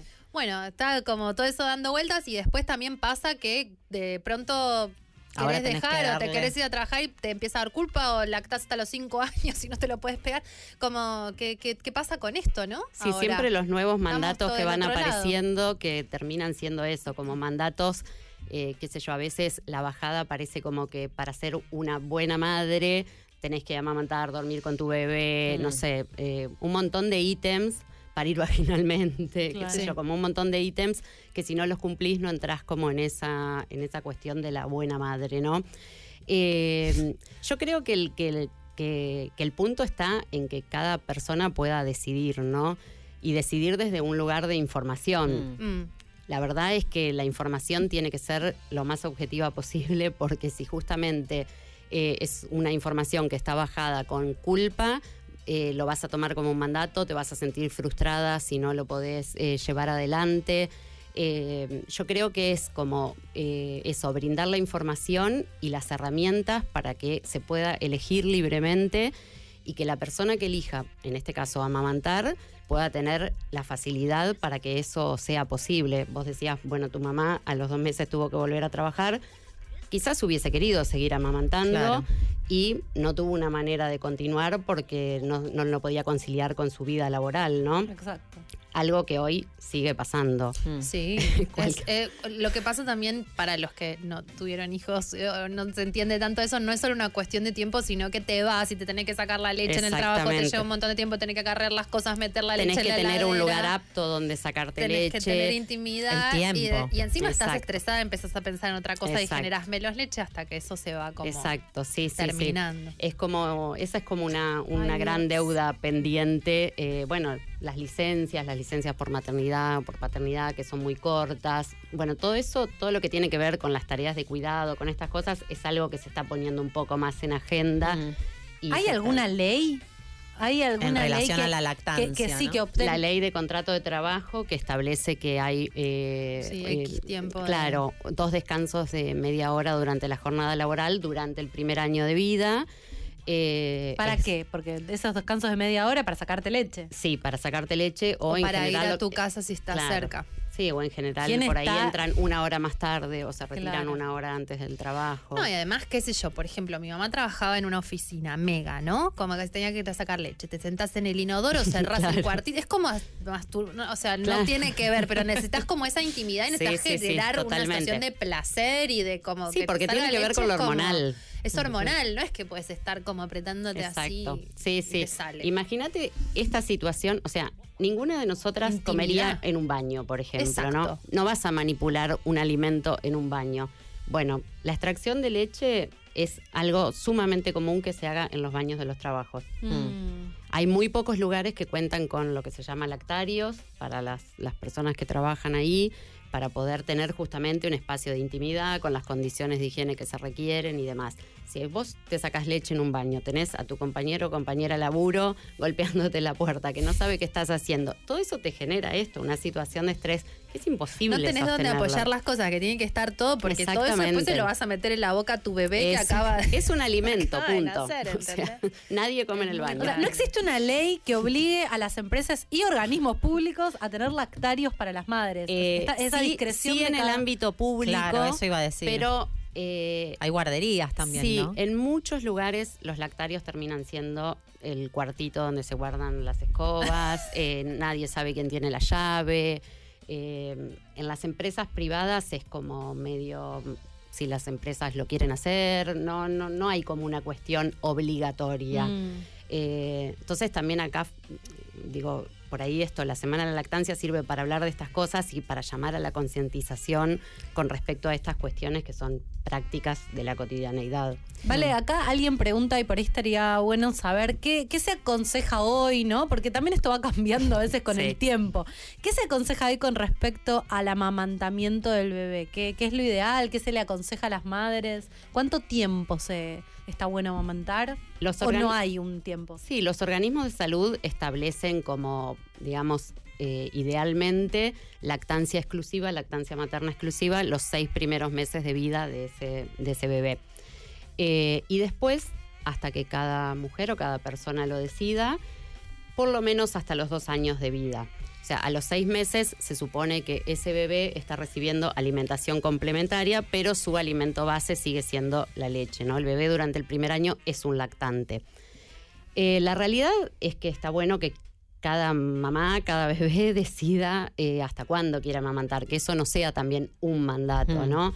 Porque también está esto, o sea, por un lado es cómo no vas a amamantar, sos mala madre, y por otro lado, cuando estás amamantando y tenés una lactancia prolongada, Qué bueno. ¿cuándo le vas a dar la teta? a este Siempre perdemos, O sea, lo vas a traumar. claro. claro, Sí. siempre está el cuestionamiento. Destetar a los 18 es mucho tirar. Yana. Eh, claro. Entras en Eh, esa. Está bueno saber que, bueno, más allá de las recomendaciones que tienen que ver con cuestiones de salud eh, y justamente apuntadas como al, al- al alimento que significa la, la leche humana, también la lactancia está atravesada por lo cultural, la propia historia de cada, de cada mujer o de cada persona que está amamantando. Digo, son un montón de factores, no es que eh, es solo lo que tiene que ver con, con la salud, ¿no? Entonces, Yo, yo no fui madre, pero, pero tengo muchas amigas que, que- que son madres y me acuerdo de particularmente de una que después de los, no sé si eran seis, siete meses, ella ya estaba, Mm. no, no lo estaba disfrutando, estaba pasando pésimo, pero sentía mucha presión del marido, Claro. de la suegra, de la madre. Y, y me acuerdo que yo pensaba, ¿no? Que, el dar de tomar la leche no es solamente nutrir desde lo concreto, sino también como un vínculo que generás. Y si vos estás odiando lo que estás haciendo, ¿cuán bueno puede ser que lo sostengas por un mandato? No sé. Se- seguro que desde ese lugar no está bueno, ¿no? No está bueno para esa mujer, no está bueno para ese bebé tampoco. Mm. Por eso digo que es como muy relativo el, el tema del destete porque tiene que ver con lo que cada una puede, quiere en ese momento. ¿Y no hay algo del bebé que también Sí. tiene una decisión Eso el bebé sobre cuándo... hay bebés que- Es- hay bebés que se súper destetan. vincular. Es súper vincular porque no sos vos sola, está el otro ahí también eligiendo. A mí me pasó con mi hija como que ella empezó a percibir más el mundo de alrededor y ya no le interesaba tanto la teta. Y yo tipo, Claro. como, No me por un dejes. lado estaba buenísimo y por otro Rechazadísima lado por mi como, hija. Uy, qué flash, le empezó a interesar el planeta, ¿no? Claro. Y, y bueno, hay que ir aceptando, pero es súper vincular, es como un ritmo de, las dos. Y lo que, bueno, mi hija es mujer, pero lo que digo es, eh, es muy íntimo, porque Mm. el otro puede opinar lo que quiera, pero es algo que estás vos con esa persona, es como una pareja, ¿no? Es Mm. algo que está Sí, pasando. es ahí, un ida y vuelta porque ahí. es eso, es una relación vincular, o sea, como Sí. cualquier vínculo se construye día a día. Pero lo que no. digo es como que solo el que lactante y el que lacta eh, Mm. sabe lo que está Los de pasando. afuera son de palo. Pero me de parece- de Los de afuera son de palo, pero eh, obturan bastante, digamos. Pueden ayudar para o pueden obturar teta, bastante. O sea, por ejemplo, yo tengo un local, iba a trabajar al local a atender y mi marido se iba a las seis horas, gente, cásense bien, eh, reproduzcanse con gente de bien, las seis horas que yo trabajaba y se quedaba con la nena afuera y cada dos horas yo salía, le daba Le la dabas la teta y volvía a entrar. Entonces, no se da la teta sola, la teta se da con todo lo que están alrededor. Sí, pero pienso en que, digo, pensando en, esto de que cuando me enteré que mi vieja me, me destetó a los tres meses porque el médico le dijo que era lo correcto, básicamente, digo, qué importante informarse y qué importante saber o, o definir qué significa para una ese. Digo, vos lo entendés como un vínculo. Yo estoy muy segura de que mucha gente no lo entiende así y no está tan tranquila con lo que pasa en esa conversación y siente que tiene que imponer el momento del destete una, como. ¿No? Como que siento que está bueno informarse de, la, de, de todo lo que está en juego ahí. Sí, por eso esto que decíamos al principio, o sea, eh, fundamentalmente tener información para poder decidir si querés, si no querés, cuánto Hasta querés, cuánto. claro, exactamente, y que el entorno, pero desde todos los lugares te acompañe, o sea, el- el- eh, tu entorno inmediato, lo familiar, lo que vos decías, o sea, ya sea eh, tu pareja, si está o no está, la familia cercana, eh, esto en lo laboral, el Estado, el sistema de salud. O sea, vos me estás contando esta situación de tu mamá, bueno, el médico le dijo, ¿alguien se atreve a discutir lo que Exacto. dice un médico? Es como que te dicen, bueno, tenés que destetar porque este pibe ya puede comer o lo que sea. Y en general tendemos a, a aceptar eso como una verdad, ¿no? Sí, y no hay mucho de- personal de salud desactualizado con Exacto. respecto No somos a de buscar otra opinión y a veces si te suena raro puede estar bueno, ¿no? O de Sí, respetar sí. lo que sentís. Por ahí vos estás eso, sintiendo que no estás para destetar o que el niño todavía no o que vos querés y el médico te dice, no, no, seguí dándole la teta porque lo vas a desnutrir y vos ya estás como en esto, odiando como- la vida. Como todas las cosas en las que, digamos, eh, está en, en jue- o se pone en juego el cuerpo de la mujer, que, Mm. que siempre hay como una cuestión externa ahí Otros presionando. deciden. Claro, y anulando lo que vos sentís o lo que a vos te pasa. eh, digo, sos, sos vos que está dando la teta, que está pariendo, que está eh, gestando. Y viene un otro con desde un lugar de autoridad y anula automáticamente todo, Mm. ¿no? Todo, todo lo demás. Exacto. Es como que el rol también, eh, que me acuerdo cuando entrevistamos a, a una chica que es Dula, que había como algo de eso, ¿no? Como de, hay algo de acompañar a la mujer a que esté informada y que puede tomar su decisión sin imponer una forma, un modelo. Exacto. A veces el acompañamiento mismo de nosotras como puericultoras, que, que por ahí vos eh, mencionabas la palabra fundamentalismo y eso, y a veces como que se relaciona directo, ¿no? Con tipo, es la que te va a decir que des la teta, ¿no? A veces el acompañamiento pasa por habilitar en la otra persona que puede decir, no, yo no quiero, no puedo con esto, no puedo todo. Eso te iba a decir, la lacta- eh, ¿cómo se llama? Lactancia mixta, algo Claro, así, sí. cuando te ayudas con toma- to- Sí. que tome fórmula, porque es muy demandante para la- el ritmo de vida que Sí. tenemos algunas mujeres que además de trabajar, estar en la casa, no sé qué, no sé qué, eh, es muy exigente y bueno, un poco de ayuda puede aliviarte el estrés que genera reinsertarte en la sociedad. Claro, pero vuelvo siempre a lo mismo, o sea, todas esas, esas decisiones que sean desde la información, o sea, Claro. no sean impuestas por, por un otro, ¿no? Sí, porque en este fundamentalismo sentís que, o sea, a mí, por ejemplo, aceptar la lactancia mixta me hubiese ayudado un montón, pero yo que soy súper exigente no lo quise hacer y me volví loca un buen par de meses eh, solo por sobreexigirme, ¿no? Mm. Por querer ser perfecto. Y a veces es como que, bueno, que alguien te, te, te acompañe en ese proceso te puede ayudar a que sea más tranquilo. Sí, totalmente. O como también hay muchas mujeres que eh, tienen el deseo, eh, quieren intentar amamantar, bueno, se le presentan dificultades y no hay nadie que esté ahí apoyando. Mm. En principio, el sistema de salud, que parece loquísimo, pero vos decís, bueno, como un pediatra, un neonatólogo, no sé, como alguien que trabaja en salud no va a promover la lactancia, siendo que desde lo fisiológico, digamos, es el alimento adecuado para ese Pareciera bebé que molesta a veces, ¿no? Para mí molesta la decisión Mm. autónoma, la soberana mujer, como de la siempre. mujer. Claro, exactamente. Eh, no sé si estaríamos hablando en los mismos términos si fueran los varones. Obvio que los- imagínate, lactarios No, habría Claro, sería tipo guarderías en todos los trabajos. Feriados. Feriados para dar la. Exactamente. En Em, cambio hay una exigencia hacia nosotras que es como muy difícil. Em, Valeria, tengo una pregunta más eh, que no quería dejar pasar. Eh, se estuvo hablando bastante esta semana, por primera vez lo vi, sobre la lactancia y la transexualidad. O sea, ¿qué pasa con los papás trans o las personas trans y la lactancia? Porque se habla de la lactancia materna y en este caso sería como, bueno, no sé, empezar a decir la lactancia. Sí, hay toda como una discusión en cuanto al término de lactancia materna, es como nuevo, que se está, no lo había sí, como que visto. se está repensando, digamos, si la lactancia es solo materna. Eh, por esto, porque también hay diversidad en la lactancia. Entonces, Ajá. por ahí elegimos decir lactancias, ¿no? Como que un poco se salda esto de- o, o es como más inclusivo. Eh, sí, cualquier persona que no, digo, incluso una persona que no haya gestado puede eh, tener una lactancia, se puede verdad. inducir la lactancia, Ah, no sabía Sí, eso. es una locura. Farmacológicamente, sí, Wow. sí, sí. Y No con sabía. estimulación. Exactamente, farmacológicamente y con estimulación se puede inducir la lactancia. De hecho, sucede con por ahí, no sé, una mujer, alguien que adopta un bebé. eh, bueno, hay como diversidad de situaciones o parejas de dos mujeres que las dos quieren amamantar, la gestante y la que no es gestante. Digo, nos encontramos con un montón de situaciones hoy en día que exigen otra mirada un poco más abarcativa, Sí, más más abierta, claro. Eh, por eso también está bueno como esto de insistir en la actualización, en bueno, en, en- en- en trabajar con lo que, con lo que, con lo que vamos viendo y que va apareciendo y que, y que hay que saber acompañarlo también, ¿no? Una pregunta, eh, ¿en qué consiste básicamente las, las responsabilidades o las, la- lo que sabe la puericultora? ¿En qué te puede ayudar? Digo, ¿Cuáles son las capacidades de la puericultora? Eh, en principio esto de brindar información desde, desde la gestación, Eh, después en todo lo que tiene que ver con lo técnico, decíamos eh, esto, a veces se cree que es una teta y un bebé y listo, ya todo surge solo. No, bueno, hay una cuestión de, técnica para amamantar, para que ese bebé eh, se prenda la teta correctamente, que no lastime, que pueda sacar la cantidad de leche que necesita para alimentarse. Eh, nosotras también acompañamos por ahí los procesos de un bebé que no está subiendo bien de peso.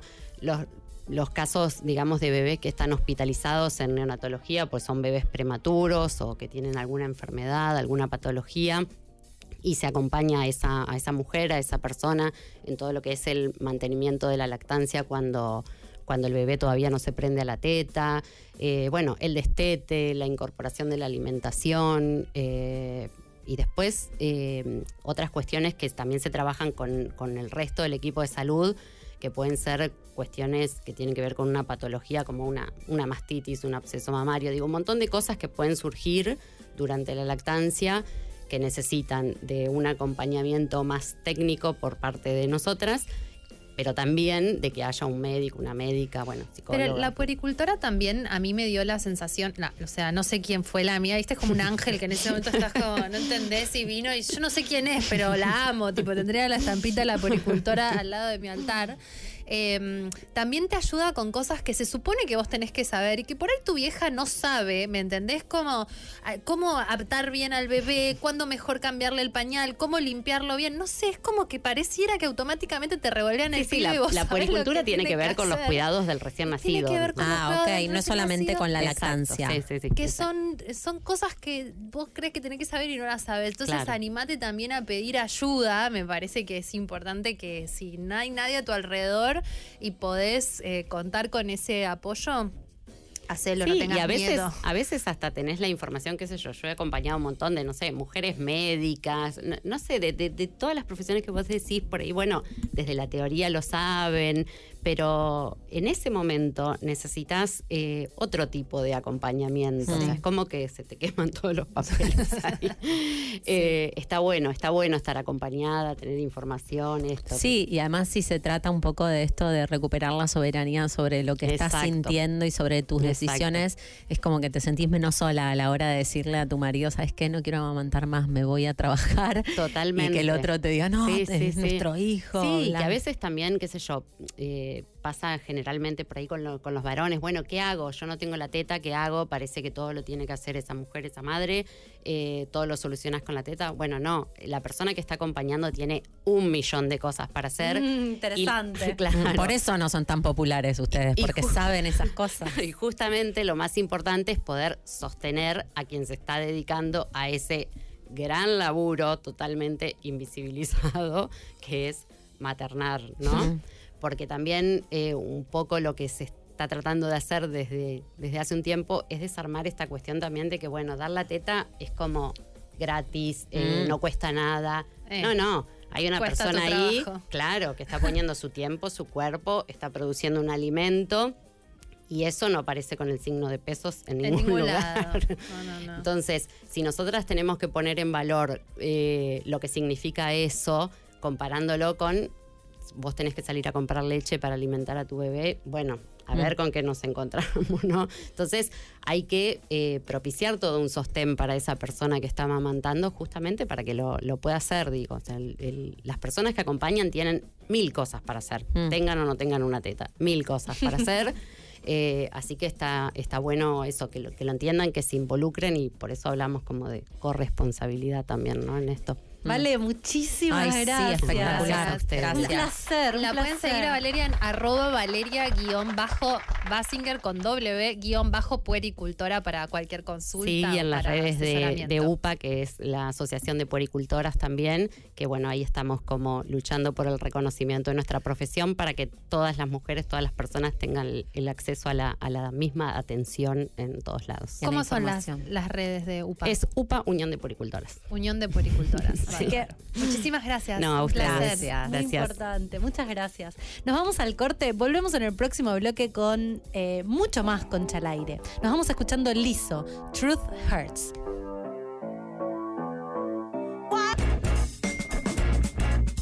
Hola, conchas. Bueno, yo re a favor del sexteo. Este, bueno, me veo con alguien de otro país, así que no me queda otra en esa ocasión. Me veo. Pero también medio que eh, nada, encendió de vuelta un vínculo sexoafectivo que tengo hace muchísimos años y que últimamente lo que estamos haciendo es tipo, bueno, yo a él como nada, tentarlo cuando está en un lugar donde no puede. Mm, me, me- me Eh, sirve. Y eso hace Me que sirve. cuando nos veamos sea muchísimo más copado todo. El sexteo del bien. El sexteo que del sirve, bien. porque después vas a verte. Bueno, yo pregunté un poco, lugares en donde, en donde sextearon que realmente no daba. El laburo salió muchísimo. Gente que se iba al baño del laburo a sacarse fotos, gente que en reuniones de laburo estaba sexteando. Te juro que ahora pienso, yo, yo estoy en el Zoom en la Perdí el tiempo. Cuando trabajaba en una oficina, perdí, el tiempo. Ahora ya no trabajo trabajo en la oficina, siento que no puedo hacerlo. Pero también salió mucho eh, al lado de mamá mientras dormía, ¿Mm? en la reunión familiar, un poco, un poco incestuoso, ¿Por qué pero estás también durmiendo con salió mamá? mucho el sexteo. En, sí, sí, sí, durmiendo la siesta con mamá. Salió mucho el sexteo con familia. En un entierro, me han dicho, supermercado. que no, pero la muerte da muchas Sí. ganas de coger. La ¿eh? muerte da de ganas Sí, de sí, acuerdo. sí, coger. sí, eso pasa un montón. A mí me ha pasado de ir a velorios, entierros y después que me agarre así como Sí. muchas ganas de coger. Sí, Para a mí, la cercanía con la muerte te da ganas. Porque viste que en las pelis de apocalipsis es como que te, te vas a, van a morir, escojamos. Y vos Y decís, sí, cojamos que se acaba el mundo. no, yo a veces las veía y decía, no creo que me pase eso, pero la verdad es que puede ser. Puede pasar. Bueno, pero hablando de que se acaba el mundo. Y de Tauro, y de tenemos, coger. tenemos una llamada con nuestra astróloga favorita, la señora Lu Gaitán. Hola, Lu. Hola. Hola. bienvenida, Lu. Gracias, me la resubió. Que, que quieran que charlemos. Estaba ahí como en el sillón muriéndome. Ah, arriba, arriba, Está arriba. intensa Arriba, esta arriba, semana, Lu. ¿Qué está pasando? Hablando de todo, no sé cómo se sienten ustedes, Pésimo. pero bueno. Bárbara. Sí, para el culo. Eh, sí, estamos con esta triple conjunción de Marte, Urano y el nodo norte en Tauro. Entonces, básicamente lo que está pasando por estos días es que de algún modo estamos sintiendo en el cuerpo eh, un proceso muchísimo más largo, ¿no? Que podemos pensar en el tránsito de Urano en Tauro, que empezó en el 2018-2019, y el ingreso del nodo norte en Tauro, que ocurrió a principios de, de este año, que está muy vinculado a los eclipses. Sobre, digamos, ¿cuáles son los temas taurinos? Bueno, el cuerpo es uno, así que muchas personas eh, están como bastante cansadas en estos días. Y si no Tremendo. podemos- y si bien no podemos decir como que los planetas causan eso, sí podemos pensar en un reloj astrológico, ¿no? Eh, entonces, tal vez sea que este agotamiento que tenemos es porque no sé, trabajamos miles de horas, por ejemplo. Sí, O porque algo más que ahí me pregunta si me, eh, porque vivimos como muy a contramano de las estaciones, eso también Y puede de la naturaleza también. Perdón que te interrumpa, Lu. Ahí están en Twitch preguntando de qué están hablando. Nosotros, porque somos astrólogas y entramos como por un tubo. Hay un aspecto, ahí va, hay una conjunción de planetas Centauro Sí. que está, que es algo astrológicamente muy movilizante y que, eh, como es Centauro, también se siente muy en lo físico, en la tierra, en la Mm. realidad. Entonces, Lu nos está contando cosas que podemos llegar a estar sintiendo que pueden tener que ver con esto, este movimiento planetario.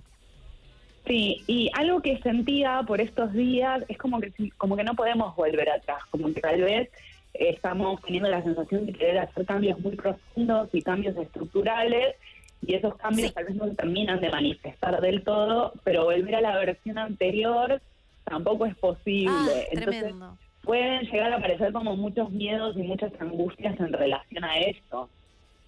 Eh, Lu, Sí, yo no sé si esto tiene que ver con algo de lo que está pasando en el cielo, pero yo esta semana siento un nivel de presión y de ganas de carajearme con gente. Como que siento que estamos arriba de una olla de presión y que en cualquier momento explota todo. Me dan ganas de, romper cosas directamente. Sí, sí, hay algo de eso. Tauro tiene que ver con los límites, con el Uh. espacio vital, ¿no? Entonces, de repente puede pasar que nos sintamos como muy invadidas. Y bueno, hay otro tema. La energía taurina también está muy vinculada a la economía y en Argentina estamos en un en el horno. mega complejo. Entonces creo que también una parte de la irritación que tenemos tiene que ver con que tenemos que hacer mil piruetas para poder llegar a fin de mes, para tirar la plata, no sé, cosas. Sí, Estamos medio en apretados. miles, claro, como en miles de kioscos, entonces, claro, como que estamos irritadas porque estamos cansadas y siempre con la sensación de que nos tenemos que estirar más, incluso dándolo todo. Bueno, es tremendo. Lu, ¿y esto influye más a la gente que tiene planetas en signos de tierra o que tiene Signos sol, luna y ascendente en, en Tauro o tiene más que ver con los signos fijos o nos eh, afecta a todos por igual? ¿Qué decís de esto? Y yo creo que las personas que tengan algo en los signos fijos, Tauro, Escorpio, Leo y Acuario, lo van a estar sintiendo más. O sea, puede ser que tengan planetas o que tengan ascendente. Después, como es un tránsito general y como están involucrados Urano y el nodo norte, eh, estamos hablando de tránsitos que tienen un impacto a gran escala eh, a nivel colectivo, ¿no? Entonces, bueno, también es, qué sé yo, no sé, ola de calor en Europa, de repente se están Claro. de la crisis climática, como, ¡ah! ¡Qué sorprendida! Como.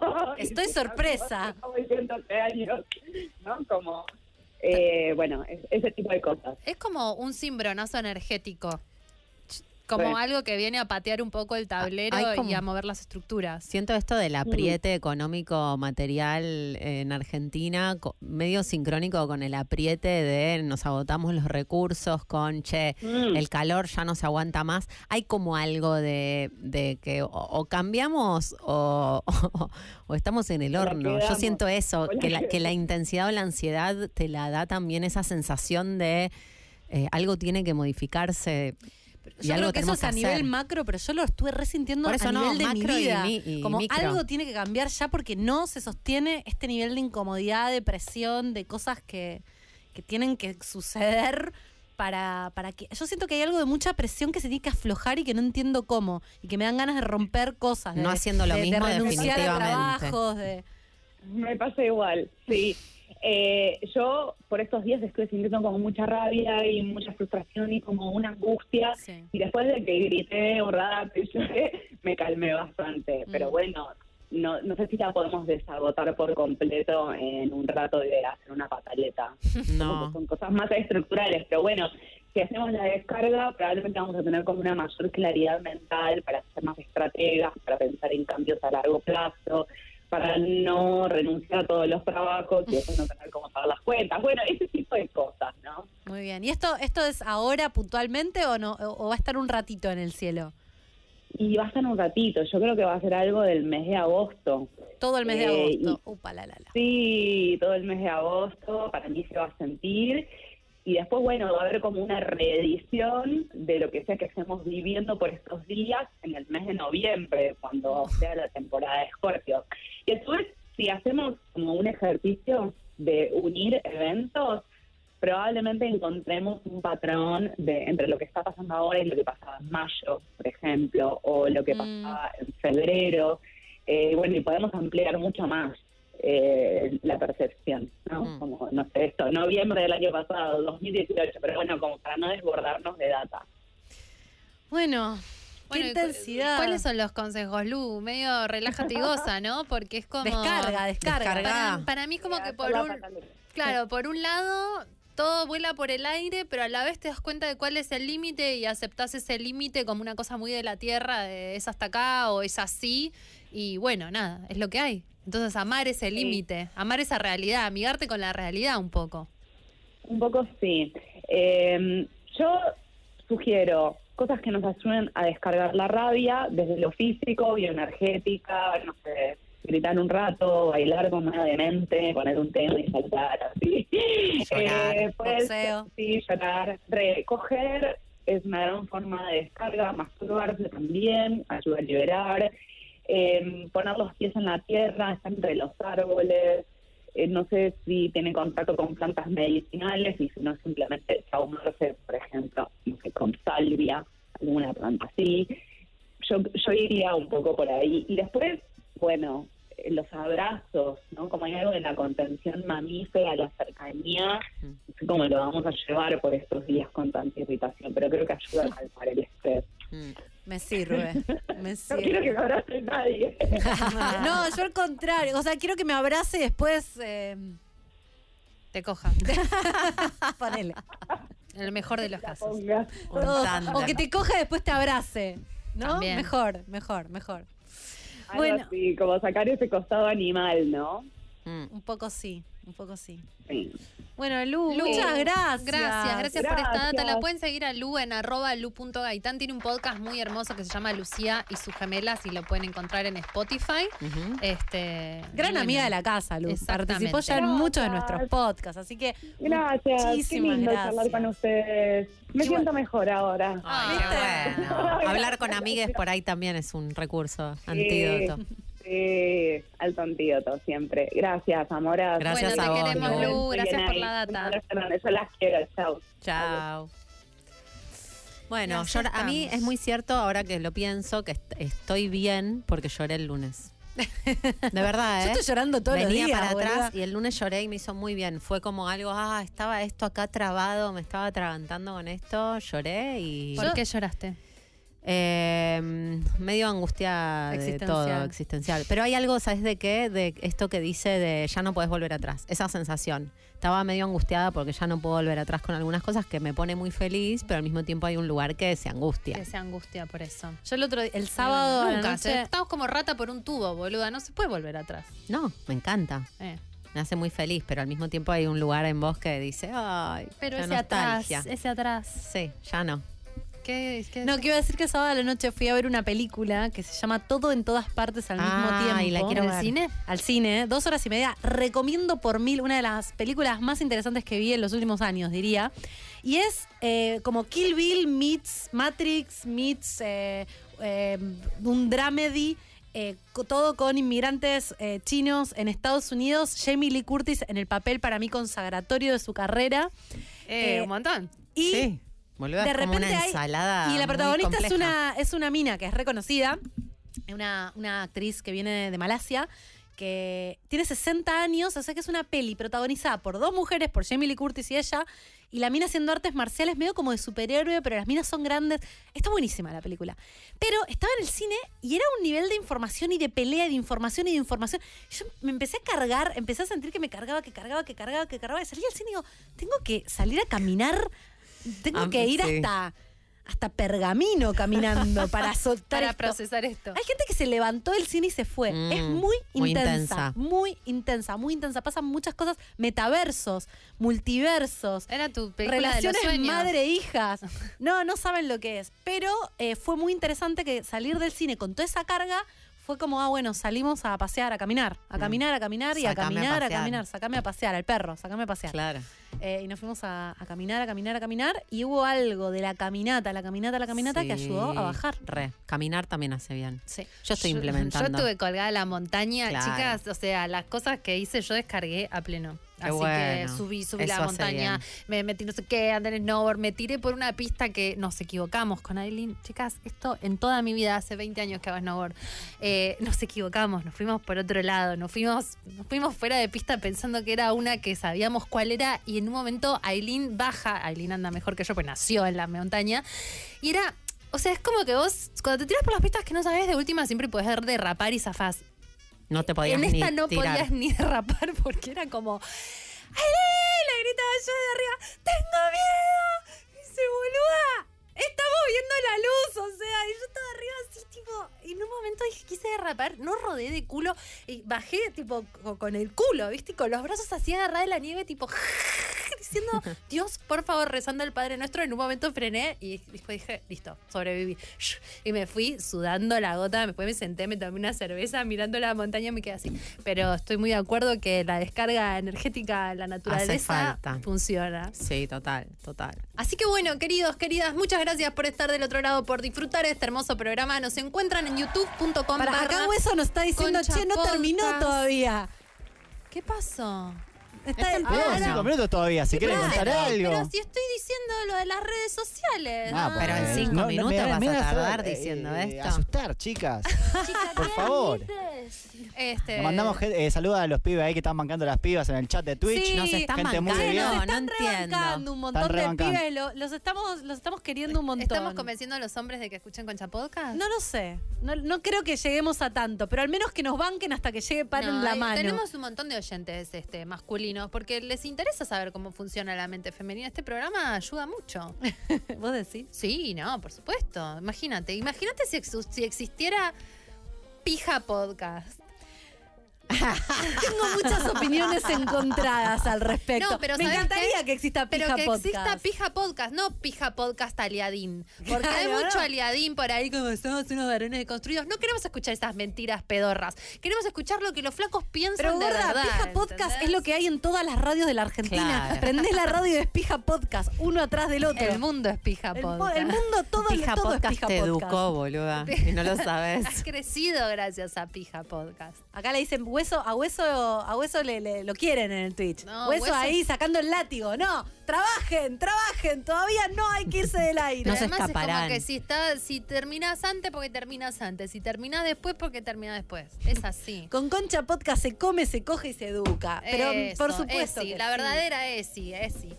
Che, escucha, ¿y cuál es tu mejor anécdota del sexting? ¿Tenés una?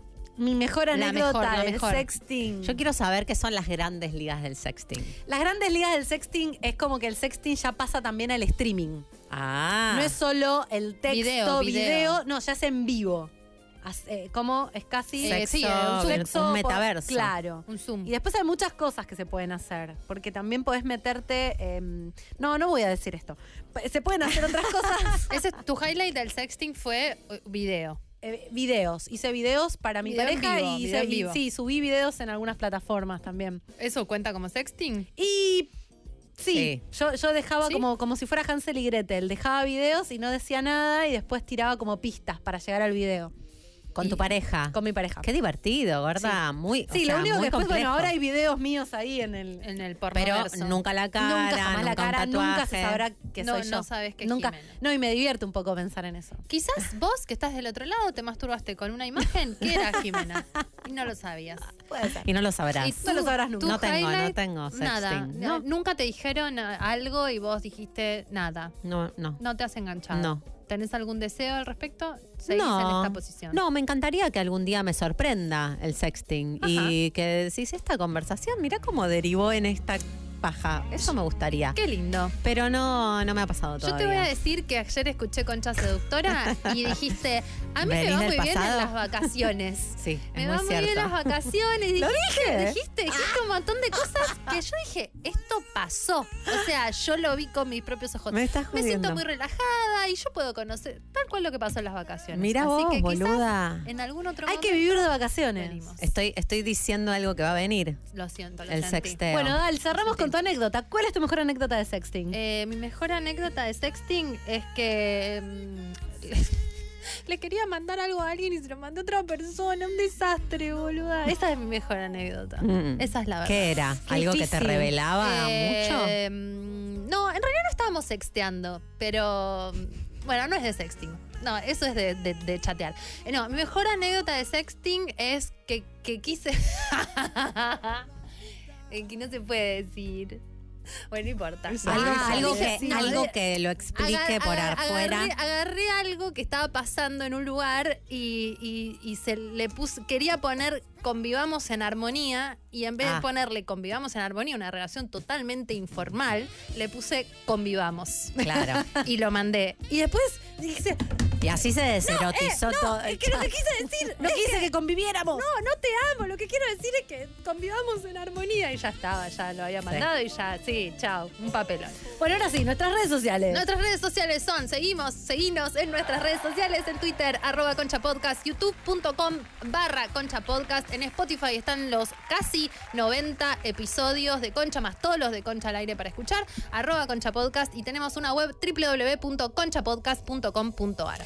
Bueno, los dejamos con par en la mano que hoy están en vivo en el Teatro Vorterix. están preparando algo increíble, Espectacular. lo- lo vimos Están cuando espectacular. llegamos. Los dejamos sí, a sí, todos sí, va a ser increíble, así que quédense con los chicos.